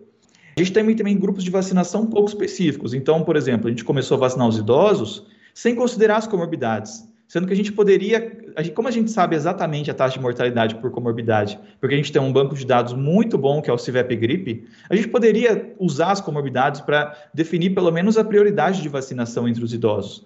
Ou, por exemplo, poderia usar a renda, já que a gente sabe que os mais pobres têm um índice de, de letalidade maior, poderia usar a renda pelo menos como auxiliar, ao invés de abrir grupos muito amplos que levam muito tempo para ser vacinados, que é o que a gente está fazendo. Além disso, a gente tem uma distribuição desigual entre estados e municípios, isso está muito claro. Quando você olha o número absoluto, isso fica claro, mas quando você olha o número por idade, como municípios têm e estados têm distribuições etárias diferentes, essa desigualdade é amplificada. Além disso, você tem uma falta de garantia de segunda dose, ou seja, a gente tem uma base de dados de vacinação e nessa base de dados a gente sabe que você tem muita gente que não está tomando a segunda dose. E isso é um problema muito grande, porque se você não toma a segunda dose, é, a eficácia da tua vacina baixa. Então você precisaria de mais gente vacinada ainda. Então você precisa, é por isso que é importante garantir a segunda dose para as pessoas. Então esse gráfico aqui mostra a desigualdade entre os estados. Então a gente está olhando aqui a proporção de vacinados por grupo de idade, por faixa etária. E você vê que nos, é, no, na faixa etária acima de 80, o estado de São Paulo, apesar de ser um estado que vacina bastante em números absolutos, na verdade, em números, em números relativos, sem considerar idade, ou seja, São Paulo é um estado que vacina bastante em termos de, de população. No entanto, se você olhar esse gráfico aqui, que é de abril, então é um gráfico antigo, mas se você olhar é, já em abril, você via uma desigualdade, por exemplo, entre São Paulo e o Pará. Pará tinha mais de 90% da população acima de 80 vacinada e São Paulo tinha entre 10% e 50%. Mas por que isso? Porque a população de São Paulo é mais jovem, desculpa, é mais é velha, a população do Pará é mais jovem. E a vacina, apesar do critério de distribuição de vacina não ser muito claro, a gente vê que a vacina é mais ou menos distribuída pela população do município, do, do município ou do estado, pela população sem considerar a faixa etária. E aí isso vai causar uma desigualdade na vacinação. E apesar de que nesse gráfico, se você olhasse a proporção de vacinados total entre São Paulo e Pará, por exemplo, se, como, se, ela seria mais ou menos igual. No entanto, é como a população de São Paulo é mais velha, olhando só as pessoas de 80, é como se a velocidade da vacinação fosse mais baixa. Ou seja, seria muito importante numa estratégia de vacinação considerar a distribuição de faixa etária dos, do, dos estados. É, e isso, se, se, se foi planejado fazer isso ou não, eu não sei, não sei dizer. O que eu sei é que na base de dados a gente vê que isso não acontece. E, finalmente, só para finalizar, a gente comentou ali que as faixas etárias são avançadas sem finalizar a faixa etária anterior. Isso a gente pode ver, esse gráfico aqui é para o estado de São Paulo, e a gente pode ver que isso aqui é a cobertura vacinal ao longo do tempo. A gente tem, então, para cada faixa etária, cobertura vacinal. É, as mulheres são as linhas cheias e os homens são as linhas pontilhadas. Bom, a gente vê que o homem vacina menos que a mulher em toda a faixa etária, então os homens eles têm uma taxa de vacinação menor. Existe um problema aqui com a faixa etária 90. Ela, a faixa etária de 90 ela chega a uma cobertura vacinal por volta de 80%, mas isso pode ser porque a gente não tem estimativas populacionais que são confiáveis, então, porque a gente teve o censo de 2010 e a gente não teve o censo de 2020, então a gente não sabe exatamente qual é a população acima de 90 no país, então você tem esse, esse ruído. Então, provavelmente, a gente não sabe se, se essa cobertura vacinal baixa da população acima de 90 é porque as pessoas não estão indo vacinar mesmo, ou se é porque a gente não sabe a população acima de 90 e a estimativa do IBGE tem algum erro, porque não foi feito, aliás, o censo de 2020. Então, nesse gráfico aqui, você pode ver que, bom, quando quando acontece essa explosão, quando vai subindo a, a cobertura vacinal muito rapidamente, isso, isso significa que começou a campanha de vacinação daquela faixa etária. E você vê claramente que, que você, quando você compara as diferentes faixas etárias, por exemplo, quando a gente compara o 80 e o 85, você vê que começou a campanha de vacinação do 80 sem terminar a campanha de vacinação do 85. E ainda pro, no, no 75 isso fica é, muito evidente. Quando começou a campanha de vacinação de 75, em março, você tinha só 50% das pessoas acima de 80 vacinadas. Então, isso, isso faz com que haja uma desaceleração da vacinação das faixas etárias mais de risco maior. Porque quando você vai subindo a faixa etária, quando você vai descendo a faixa etária, se você não terminou de vacinar a população anterior, o que você está fazendo é causando uma falta de vacina para a população anterior e, portanto, desacelerando a vacinação da faixa etária anterior. E esse padrão, ele está em todas as faixas etárias. Você vê que, mesmo aqui quando a gente olha o, do, o, pessoal de 60, mesmo assim você vê que começa a vacinação do pessoal abaixo de 60, sem, nem começar a finalizar a vacinação dos acima de 60. Então, esse, é, é claro que é, tem que analisar esses dados com cuidado, você tem vários fatores envolvendo. Tem cidades que, isso é um, um global para o estado de São Paulo, tem cidades que vão fazer tudo muito bem. A gente sabe que tem cidades que têm uma, uma um índice de otimalidade muito bom, tem cidades que têm um índice de otimalidade muito ruim, isso é uma média. Então, claro, tem que analisar esses dados com cuidado, mas eles ilustram que realmente existe esse problema de você começar a vacinação em uma faixa etária sem terminar a faixa etária anterior, portanto, desacelerando a, a vacinação dos, dos grupos de risco maior.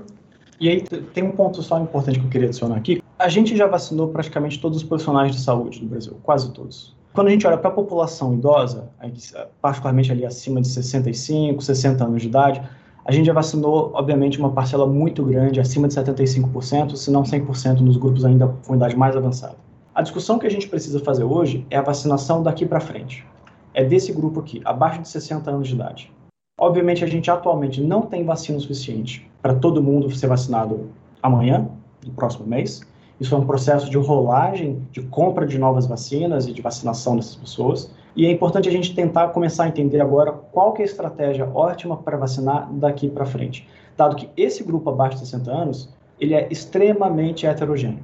Você tem pessoas de baixa renda, alta renda, pretos, brancos, pessoas de municípios grandes, pequenos, em áreas vulneráveis ou não, das mais diversas profissões possíveis. Qual é o critério que você usa para vacinar, para priorizar a vacinação? Atualmente, o que a gente, o que a gente tem advoga com o estudo, uma das principais mensagens que a gente traz com o nosso estudo é que, atualmente, o único critério para vacinação é basicamente você ter comorbidades e o, o critério etário. Até o critério das comorbidades, a gente já está avançando muito na vacinação desse grupo. Então, uma vez vacinados os grupos com comorbidades, uma vez vacinados as pessoas de mais idade mais avançada, profissionais de saúde, como que a gente prioriza os, os, os próximos? E aqui é que entra a principal é, conclusão do estudo que a gente está fazendo, porque a gente conseguiu identificar de maneira muito sistemática, tanto por dados dos mais variados possíveis, de diferentes ângulos, a gente mostra que a população negra e de baixa renda e baixa escolaridade, ela tem maior risco de hospitalização e morte por Covid-19, ela tem menor capacidade de isolamento social e teletrabalho, elas têm mais comorbidades, e, portanto, esse grupo eles têm maior risco de serem contaminados e de contaminarem outras pessoas. Eles, obviamente, também acabam tendo maior risco de morte em hospitais, particularmente nos hospitais públicos, e, embora os, os, os, dentro dos hospitais públicos essas desigualdades sejam atenuadas. Mas, no fundo, a, a grande mensagem, a lição que o estudo traz é que priorizar a vacinação desses grupos vulneráveis é a estratégia mais eficaz, tanto para você prevenir e desacelerar a transmissão comunitária do Covid-19, porque, como a gente falou, eles têm maior risco de se contaminarem, mas também de contaminarem os outros. Mas também é uma estratégia que ajuda a reduzir as inequidades em saúde, uma vez que esses grupos são historicamente é, em desvantagem em diversas características, aspectos socioeconômicos e de saúde, como a gente mencionou com relação às comorbidades e o acesso aos serviços de saúde. A gente já, acho que a gente acabou falando os 40 minutos que estava planejado para a gente falar, mas eu fico feliz que a gente conseguiu cobrir em detalhe é, todos os números, todos os principais resultados da pesquisa. Como eu disse, é, isso é apenas um estudo dentro de uma série de vários outros estudos que têm sido publicados pelo grupo, mostrando aspectos relacionados a desigualdades, a é, propagação de Covid-19 no Brasil e no mundo. É, então, eu, eu, convido quem tiver interesse em entrar no site do grupo do CAD, a gente também está presente no Twitter, é, entrar em contato com, com a gente, ou com o Nuno e com a Esther, para tirar dúvidas, é, replicar os dados do estudo, e a gente fica aqui à disposição para discussão. Bom, muitíssimo obrigada pela brilhante exposição. E já faço aqui algumas considerações, porque eu acho que hoje, muito do que foi falado aqui, do que foi trazido, acho que o Rafael terminou a fala dele dizendo isso, trata-se de corrigir, tentar corrigir aí uma, uma distorção, uma desigualdade iniquidades que são históricas, né, com, uma, com a população mais vulnerável, que não por coincidência é também a população negra, a população periférica, a população de mais baixa renda, de mais baixa escolaridade. Mas também acho que um, uma, uma questão que ficou bem evidente é a necessidade de se rever os critérios que foram eleitos pelo PNI, que estão sendo reproduzidos aqui no estado de São Paulo, essa necessidade não apenas do ponto de vista de, da equidade, mas também uma necessidade em termos epidemiológicos, né, de controle da própria pandemia, porque se não se obedece a critérios que façam sentido para a realidade brasileira, o que nós vamos ver é uma a não contenção do vírus, a não erradicação da pandemia, né, e a, a circulação maior do vírus por pessoas que têm mais é, propensão a se contaminarem, a contaminarem outras pessoas, pessoas que não podem ficar em casa, pessoas que também têm um adensamento habitacional maior, né? Então, são pessoas que geralmente moram em casas com outras pessoas, facilitando também o contágio, pessoas que precisam se locomover pela cidade para obter sua renda, que não podem fazer o isolamento social, que não têm a opção de fazer o trabalho de casa. Então, é, é, muito importante também que a gente pense nesses termos de eficácia epidemiológica da vacinação, como uma estratégia de imunização coletiva que é, e não apenas a imunização individual, porque de nada adianta eu estar vacinada, ainda que com duas doses, se a maioria da população e que está se locomovendo e que está transmitindo o vírus não está vacinada, e isso, na verdade, é, é ruim, acho que ficou bastante claro aqui para todos nós, não apenas para a população daquela cidade, do estado, mas até pensando em termos globais mesmo, né, na questão da vacinação de países ricos em comparação com países pobres, enquanto novas variantes forem surgindo, o vírus continuar circulando, teremos aí uma pandemia que afeta todos, todos nós. Então, tem aí os riscos também de reinfecção, a, a, as, as questões temporais da vacina, que não se sabe por quanto tempo a pessoa fica imunizada, ainda estão sob estudos todas essas questões. Então, tudo isso mostra que o tema ainda é bastante relevante e atual. Enfim, tudo isso para demonstrar, eu acho que é muito importante ainda e muito atual todas essas colocações que vocês colocaram aqui hoje para nós. Muito obrigada, então, agradeço imensamente, acho que foi muito rico. E, bom, eu, eu na verdade, comecei falando, o, o doutor Paulo me apresentou, mas eu acabei não, não explicando muito bem de onde eu sou dentro da Defensoria Pública de São Paulo, né? Eu estou atualmente na coordenação auxiliar do Núcleo de Cidadania e Direitos Humanos da Defensoria Pública de São Paulo. E é nessa, é, esse é meu lugar de fala, né? Nessa condição que eu, que eu estou aqui hoje, na mediação desse evento, com, essa, com esse olhar mais voltado para a população mais vulnerável, que é nosso público-alvo da Defensoria Pública, que é a população que, como eu estava dizendo, não coincidentemente é a população negra, com menor renda, com menor escolaridade, que não consegue fazer o isolamento social, que mora com outras pessoas, e enfim, que, e que já tem esse histórico, acho que, que também muito do que foi falado hoje aqui mostra que o que a gente está vivendo agora com a pandemia são também reflexos de condições já pré-existentes, né? Então, comorbidades que já existiam pela falta de acesso ao sistema de saúde das pessoas mais pobres, enfim, então a, o próprio, como o doutor Jorge Caiano também trouxe no início da exposição dele, a questão dos, dos próprios postos de vacinação, né, pelo esquema do drive-thru, que facilita o acesso das pessoas mais com maior renda, que têm acesso a carro, enfim. Então, essa é uma preocupação muito importante, muito cara para nós aqui da Defensoria, considerando que não esse cenário de escassez de vacinas, né? Não há vacina para todo mundo e critérios que foram eleitos aqui no Brasil, praticamente iguais àqueles que foram adotados em outros países com uma realidade bem diferente da nossa, não são, é, não servem, né? Não, não servem, seja por conta das nossas iniquidades, seja raciais, sociais, seja por conta da não eficácia mesmo em termos epidemiológicos, como eu coloquei antes. Então, achei muito interessante a consideração do, do Dr. Rafael, no sentido de que faz mais sentido vacinar quem precisa se locomover do que quem tem condições de ficar em casa. E aí, enfim, já tentando trazer aqui para o debate, acho que também foi colocado aqui, acho que o doutor Carlos Augusto começou falando das mais de 500 mil mortes no Brasil e que esse já é um, é um número, inclusive, subnotificado, provavelmente existem muito mais mortes. E a questão que fica é quantas dessas mortes poderiam ter sido evitadas. Que a gente conhece hoje, pelo que, que temos hoje de conhecimento, a vacina ainda é a única, ou pelo menos a mais eficaz medida de combate à pandemia. Então, isso tudo traz, vai demonstrando como esse debate hoje é importante. E aí, então, já passando para as perguntas, para eu não me alongar muito, vou passar aqui para algumas perguntas que foram feitas. Sobre a, a primeira foi o seguinte: não é melhor fazer teste antes de vacinar? pois no caso do organismo estar produzindo anticorpos, ou seja, vencendo o vírus, e a pessoa ter nova, novamente outro vírus morto, não vai prejudicar? E aí, uma outra pergunta feita sobre testagem também, do Vinícius Reutai, pergunta por que estão usando o teste IgG se é o que mais apresenta erro? E aí, como são perguntas bem técnicas sobre testagem, acho que talvez fosse o caso do Dr. Jorge Caiano responder, né, médico sanitarista que está aqui. E aí eu queria só aproveitar, doutor Jorge, para colocar uma outra questão aqui, o senhor mencionou a, como a, a, testagem seria importante, né? Que, que fosse feita, que, que houvesse investimento para uma política mais ampla de testagem, que isso inclusive poderia facilitar o mapeamento de riscos e criar medidas mais restritivas naquelas regiões onde os riscos são mais evidentes. Eu acho que no mesmo sentido da, da testagem também pelo que eu é, andei lendo de notícias, né, sobre isso, tem também a questão do sequenciamento genético para se identificar novas variantes e como isso também seria importante para fazer esse mapeamento de riscos e a falta de investimentos tanto para testagem quanto para o sequenciamento genético, e, enfim, como que isso poderia também contribuir no enfrentamento da pandemia para além da, da questão da, da, da, vacinação. Então, passo a palavra para o doutor Jorge Caiano. Se os doutores Rafael, Carlos Augusto quiserem complementar, por favor, fiquem à vontade. Eu queria começar só fazendo um elogio à exposição dos dois e ainda bem que mesmo sem ter conhecido em profundidade esses estudos, todos eles convergem para as mesmas conclusões.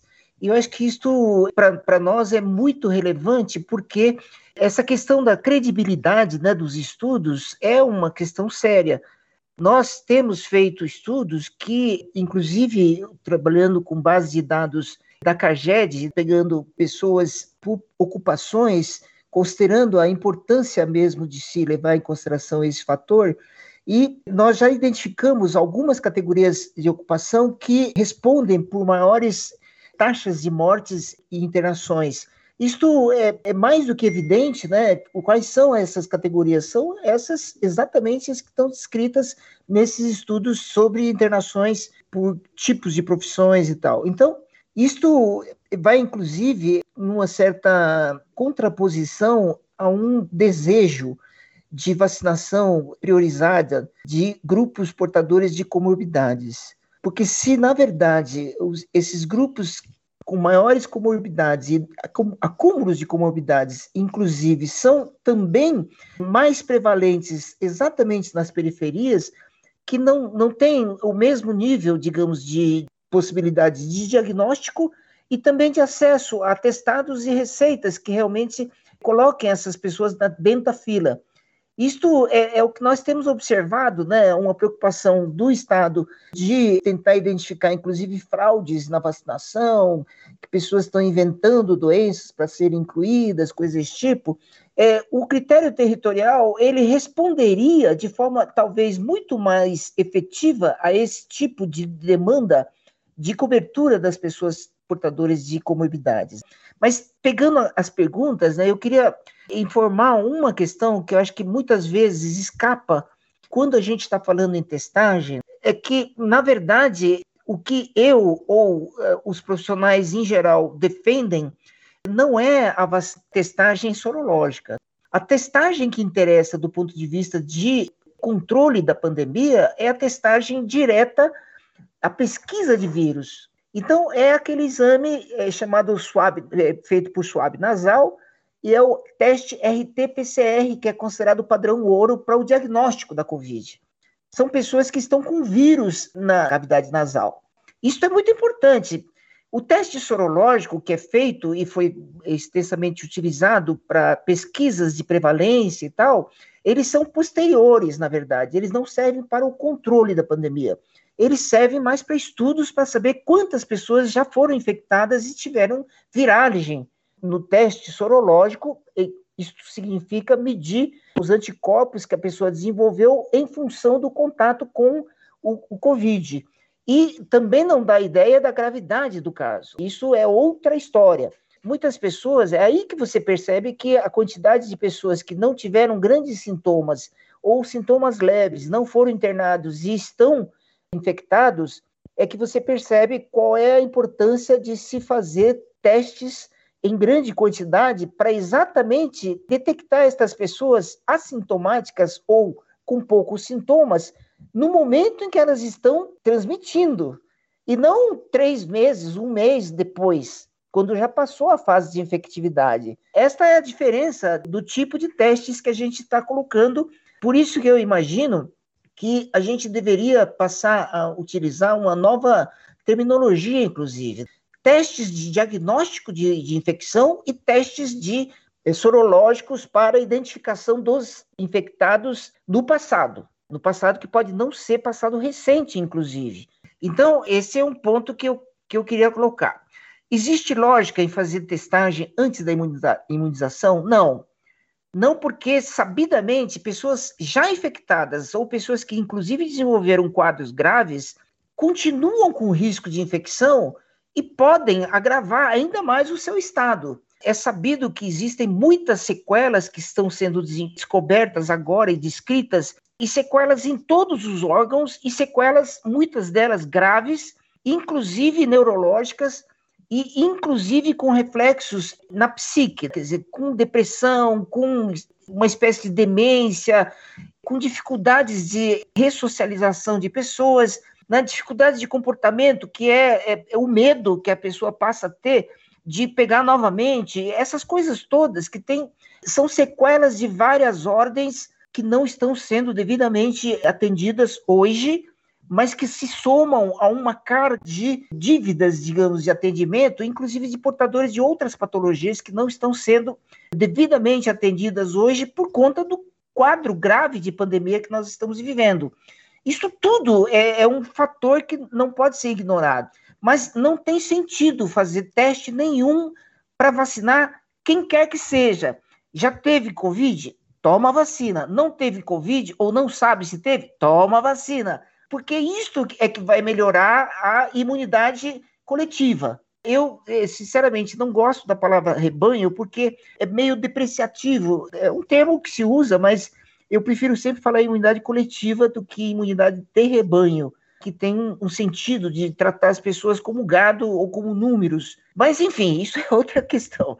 É, a terminologia não é, é cientificamente, mas é, é, questão do politicamente melhor tratar pessoas como gente e, e não como rebanho.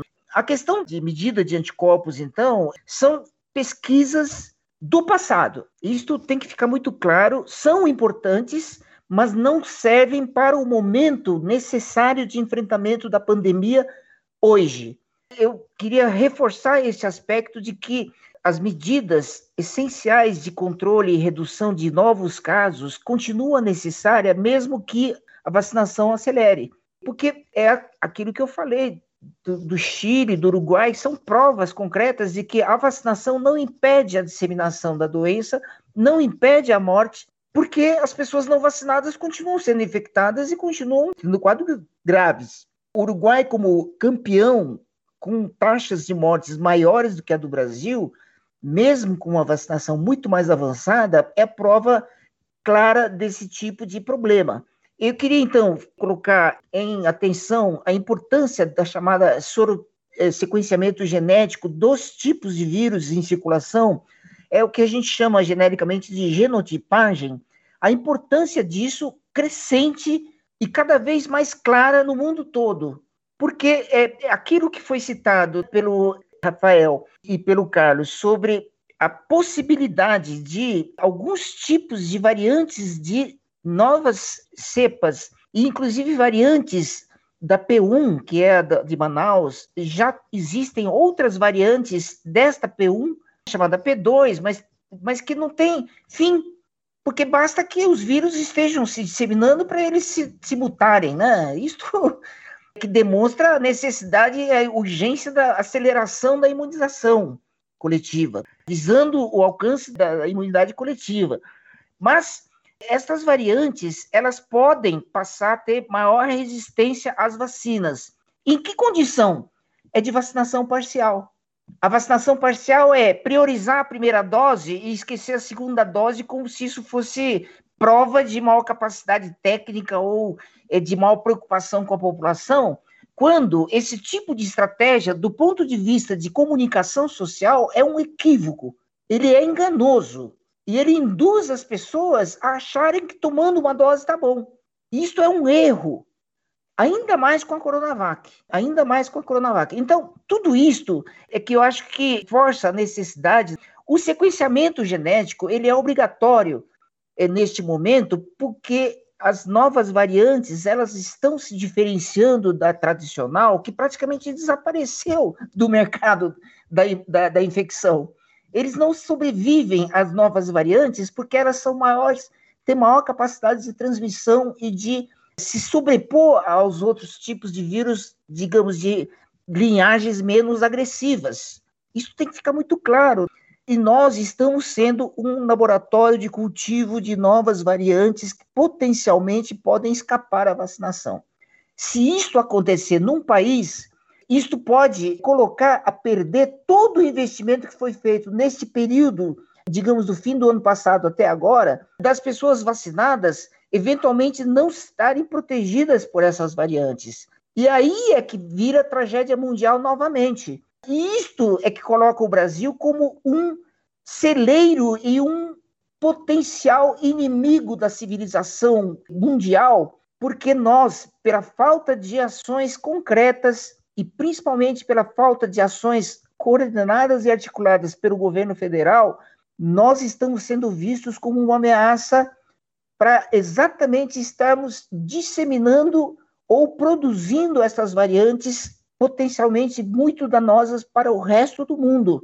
E essa sensação que existe de que o brasileiro, mesmo vacinado, ele é um risco, ele não é sem sentido, não é uma coisa totalmente sem, sem nexo o atestado de vacina brasileiro é, é menos valioso do que outros atestados de outros países. Não é isso.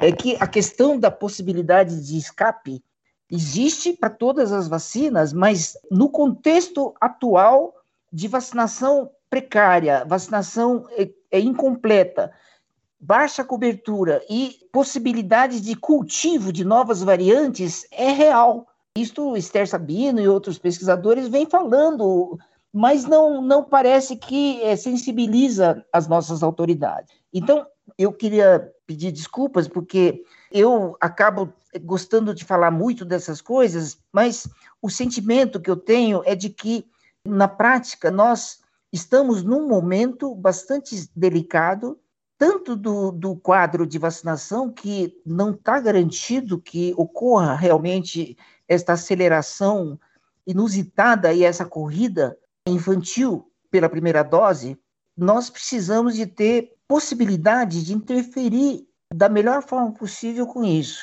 Eu acho que as nossas pesquisas e tal têm tido uma repercussão na mídia aquém daquilo que nós gostaríamos, não por promoção, por uma questão mesmo de comunicação com a sociedade. E estudos muito bem feitos que reforçam os nossos são importantíssimos de serem amplamente divulgados e conhecidos da sociedade e principalmente traduzidos sob formas práticas, que são aquelas conclusões que foram apontadas na apresentação do Carlos e do Rafael, que são extremamente importantes. Eu penso também um pouco né, sobre a, a questão das limitações das ações pensadas e eventualmente negociadas ou que se procura fazer junto aos governos para se conseguir algum tipo de termo de ajuste ou alguma, alguma aproximação com as preocupações que o Ministério Público e a Defensoria têm tido e que eu acho que são extremamente corretas é que são necessárias, mas nós sabemos os limites do alcance desse tipo de diálogo. Mas talvez o que esteja faltando é um pouco esta visão de que as comunicações e as negociações sem conhecimento público, sem ampla divulgação pública, eles têm um limite muito maior de serem realmente adotadas pelos governos. Porque quanto mais bem fundamentadas as alegações, mas principalmente quanto mais bem conhecidas pela sociedade quais são as ações de defesa de direitos que Defensoria e Ministério Público vêm procurando implementar nas suas ações cotidianas, estudando a pandemia, conhecendo os fundamentos científicos, quanto mais se divulga isso, maior, digamos, é o impacto e a possibilidade de os governos terem que dar alguma resposta para esse tipo de situação. Eu pediria também que, depois da fala do Carlos e do Rafael, que a Daniele pudesse se manifestar, porque ela seguramente ela tem outros tipos de olhares que eu acho que são muito importantes. Não sei se Davidson entrou também agora na reunião, porque ele estava trabalhando, se pudessem se manifestar depois da fala de Rafael e Carlos. Bom, o Jorge deu uma resposta tão completa que eu nem sei se eu tenho alguma coisa para complementar. Mas é que, a, respondendo a pergunta, é basicamente, por exemplo, a gente fez o estudo de prevalência com o teste IgG, porque a gente quer determinar quem se infectou no passado. Não tem como a gente usar PCR para determinar se uma pessoa se, se infectou no passado. Mas é que se você quer controlar a epidemia, você precisa usar PCR. O IgG, ele não vai te dar se a pessoa, porque a pessoa leva um tempo para converter para o IgG.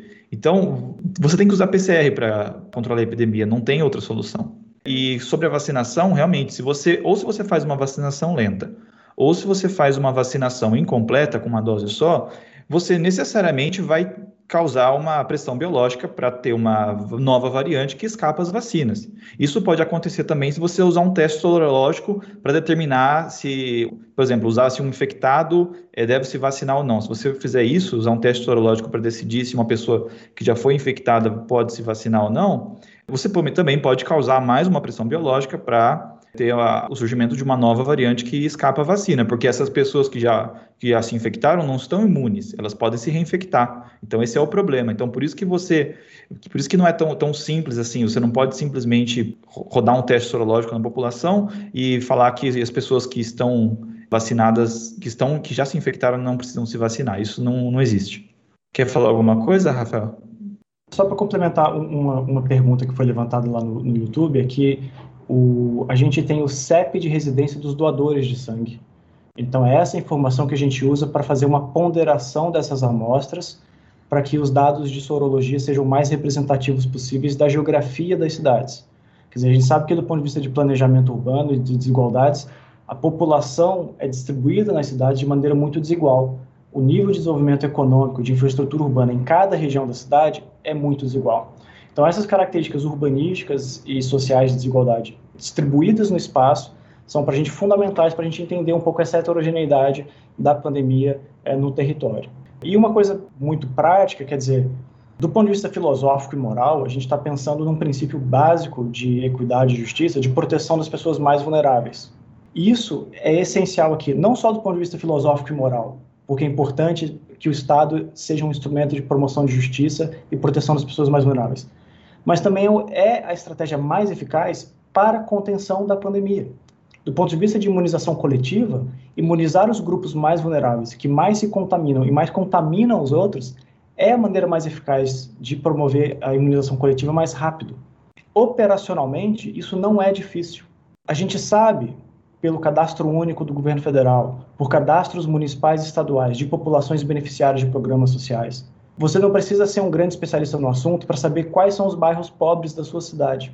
Avançar com os postos de vacinação, prioritariamente ou inicialmente nessas regiões mais pobres e mais vulneráveis, é uma maneira muito fácil e efetiva de você priorizar essas pessoas. Do ponto de vista operacional, é muito difícil você exigir a carteira de trabalho da pessoa. Você exigir o, o olerite com o comprovante de renda da pessoa. Muitas pessoas não têm carteira de trabalho, muitas pessoas não têm olerite você tem uma infinidade de ocupações, de profissões possíveis. Então, priorizar pessoas com base na sua profissão, ou com base na sua renda, ou com base na sua cor e raça, seria operacionalmente muito difícil. mas a gente sabe que a desigualdade ela tem uma dimensão espacial muito forte. E a gente sabe onde são os bairros pobres e vulneráveis das, das cidades. Então, avançar a vacinação por estes bairros é uma maneira que operacionalmente, do ponto de vista logístico, seria menos questionável e provavelmente mais eficaz para a gente avançar nas direções que a gente está falando. Obrigado pelos complementos. Vou passar para a doutora Daniele, que o, o doutor Jorge indicou para ela fazer um complemento. Se não for pedir muito, doutora Daniele, tem uma, já antecipando aqui as perguntas do, do, do nosso chat também, tem uma pessoa que questiona, eu sei que o evento é sobre vacinação, mas tem um questionamento aqui sobre testes ainda, e dizendo que os testes de PCR demoram muito, né? Acho que é um momento da gente esclarecer a população também. Se der para falar um pouquinho do teste de antígeno, que surgiu durante o decorrer da pandemia e que hoje parece que também pode ser aproveitado para esse diagnóstico, ele não depende tanto do laboratório para o resultado e tem um resultado mais célere em horas, eu agradeço muito. Passo a palavra à doutora Daniela, então. Bom dia a todos, é um prazer estar aqui. Eu sou da equipe do Instituto Polis, junto com o Dr. Jorge Caiano e outros pesquisadores que estão aqui junto com a gente. Eu queria aqui reforçar justamente o que está sendo falado, que é muito importante sobre a questão da vacinação. Eu acho que a gente está num momento crucial aqui da nossa vacinação no Brasil e é esse momento justamente de priorização. Bom, e daí o que eu queria dizer, o que é fundamental, eu acho que a gente está com muita diferença de vacinação no Brasil, mas a gente está chegando, de forma geral, nos estados, à vacinação dessa população com menos de 60 anos. E como todos que já falaram aqui, o doutor Rafael, o doutor Carlos e o doutor Jorge, a gente precisa pensar, então, chegamos, é um momento crucial para pensar a priorização dessa população. O que a gente tem visto, as pesquisas já mostram que a população, que a população branca foi vacinada no dobro do que a população negra no país. Esses critérios que foram adotados, que são critérios importados dos países ricos, fizeram com que a população branca tivesse maior acesso à vacina do que a população negra. E agora, chegando à população de mais baixa, de mais baixa idade, a essa população com menos de 60 anos, a gente vai observar um acirramento dessa desigualdade. Hoje, a gente já vê na cidade de São Paulo que a faixa com menos de 60 anos, na zona mais rica da cidade, que é a zona sudoeste, é praticamente um vazio. Pouca gente da zona mais rica, com mais escolaridade da cidade, conseguiu, foi atingido e veio a óbito pela pandemia, enquanto os óbitos se concentraram em vários bairros periféricos. Isso precisa ser levado em conta nos critérios de vacinação, porque os critérios de vacinação, mesmo agora que estão acabando os critérios de comorbidade e entra por faixas de renda, eles continuam favorecendo as populações mais ricas e da área mais consolidada da cidade. Então, é fundamental essa defesa que todos já fizeram, mas é fundamental a gente garantir um critério territorial. E o que, que isso significa? Isso significa multirões de vacinação nas áreas que estão sendo mais atingidas. A gente, inclusive, publicou um estudo no Instituto Polis da cidade de São Paulo mostrando três faixas de priorização territoriais que deveriam ser atendidas a partir do número de óbitos que foram identificados nesses territórios. Então, o que a gente está falando são de multirões de vacinação que façam uma busca ativa da população, tanto para a primeira dose quanto da segunda dose, que o sistema SUS seja utilizado melhor e que os agentes de saúde sejam utilizados para fazerem a busca ativa dessa população, principalmente da população que está saindo para trabalhar e das famílias que têm população saindo para trabalhar nesses territórios e que a gente tenha uma concentração de doses nesses lugares e um mutirão, aumentar lugares, centros de vacinação, porque não adianta multiplicar drive-thrus para a população de mais alta renda.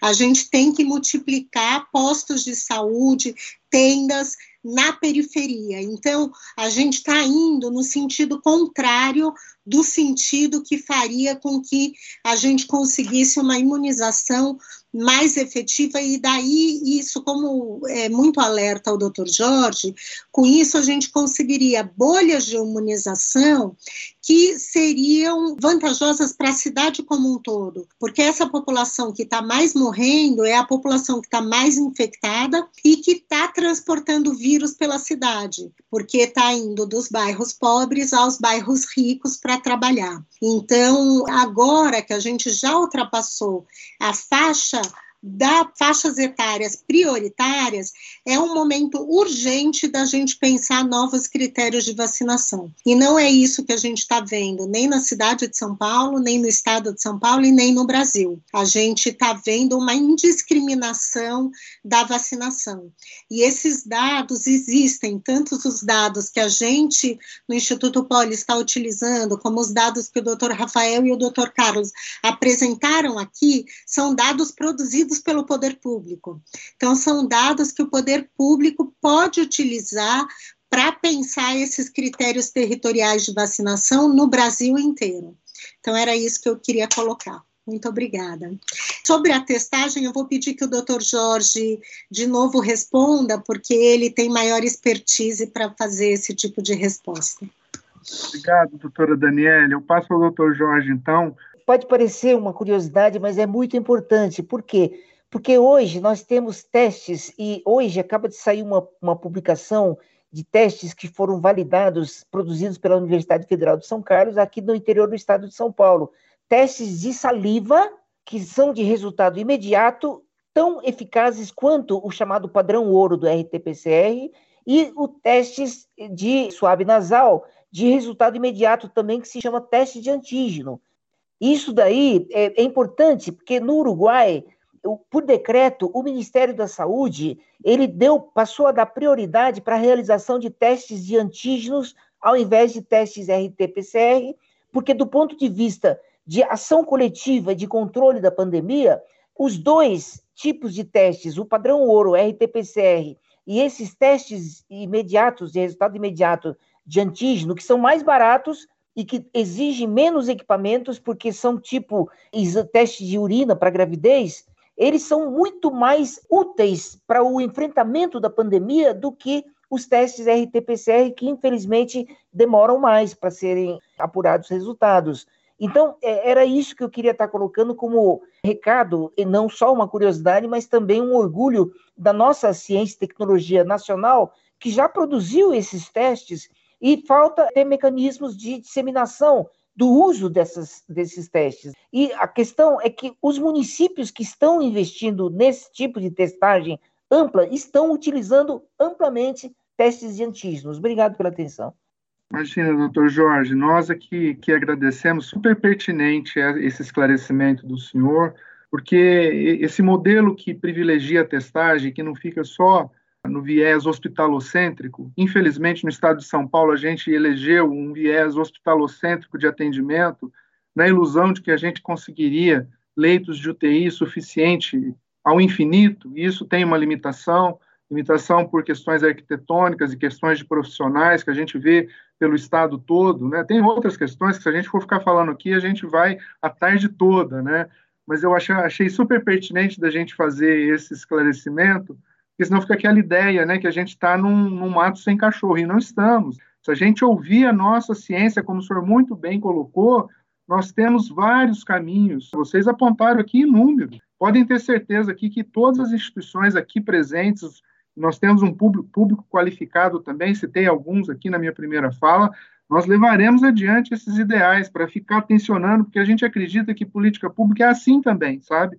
Da gente um pauta, o outro pauta. A gente também ressente deste problema de não ter uma grande divulgação na mídia para esse trabalho de excelência que é produzido pela academia brasileira. Então, a gente vai nos espaços que a gente consegue, nos instrumentos que nós temos disponíveis, enfim, cheio de alegria por uma manhã grandiosa como essa, de tanto conhecimento. A sensação que eu tenho é que a gente sai iluminado de uma manhã como essa. Então, quero agradecer imensamente Dr. Jorge Caiano, Dr. Carlos Augusto Prete Júnior, Dr. Rafael Pereira, doutora Daniele Klintovitz, acho que acertei a pronúncia, se não cheguei perto, pelo menos.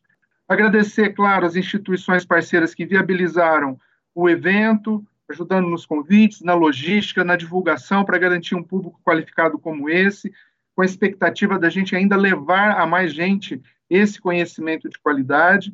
Agradecer a Escola Superior e, assim, dou por encerrado o nosso evento. Doutor Caiano quer falar mais um pouquinho. Vai lá, doutor Caiano, por favor. Eu queria dizer assim, né, que Daniele falou na possibilidade de se fazer vacinação muito rápida. Havendo interesse, Botucatu, por exemplo, é uma cidade com 140 mil habitantes, vacinou num fim de semana toda a sua população acima de 18 anos. Isto foi utilizando a vacina AstraZeneca e é uma pesquisa de vacinação e vão continuar estudando os efeitos da vacinação de toda a cidade ao longo de vários meses daqui para diante, mas a vacinação foi feita em dois dias, em sistema de mutirão, claro, mas atendeu 100, mais de 100% da população estimada da população adulta de Botucatu em um fim de semana. Não é nada impossível, nada difícil, desde que a vontade impere no sentido de proteger melhor as populações mais vulneráveis. Obrigado pela atenção. Muito bem observado, doutor Caiano. Né? Se tem um, um dos grandes orgulhos nacionais do nosso SUS, é o seu Programa Nacional de Imunização. Não é este o problema de logística. Nós sabemos o nome, qual que é o nosso verdadeiro problema, isso tem que ficar registrado. Nós sabemos a esfera de governo que negou a pandemia desde o começo e não investiu em vacinas. Então, se a gente não avança numa velocidade maior, é claro que a gente tem outros fatores, mas é principalmente por causa dessa escassez de vacinas. Que os nossos gloriosos batalhadores, guerreiros profissionais do SUS, que todos nós conhecemos tão bem, sem medo de errar, dariam conta do recado. Bom, com essa fala, eu agradeço mais uma vez a todos os presentes, desejo uma ótima tarde a todos, um ótimo resto de semana. As dificuldades são muitas, mas vamos ter esperança, sigamos em frente e muito obrigado.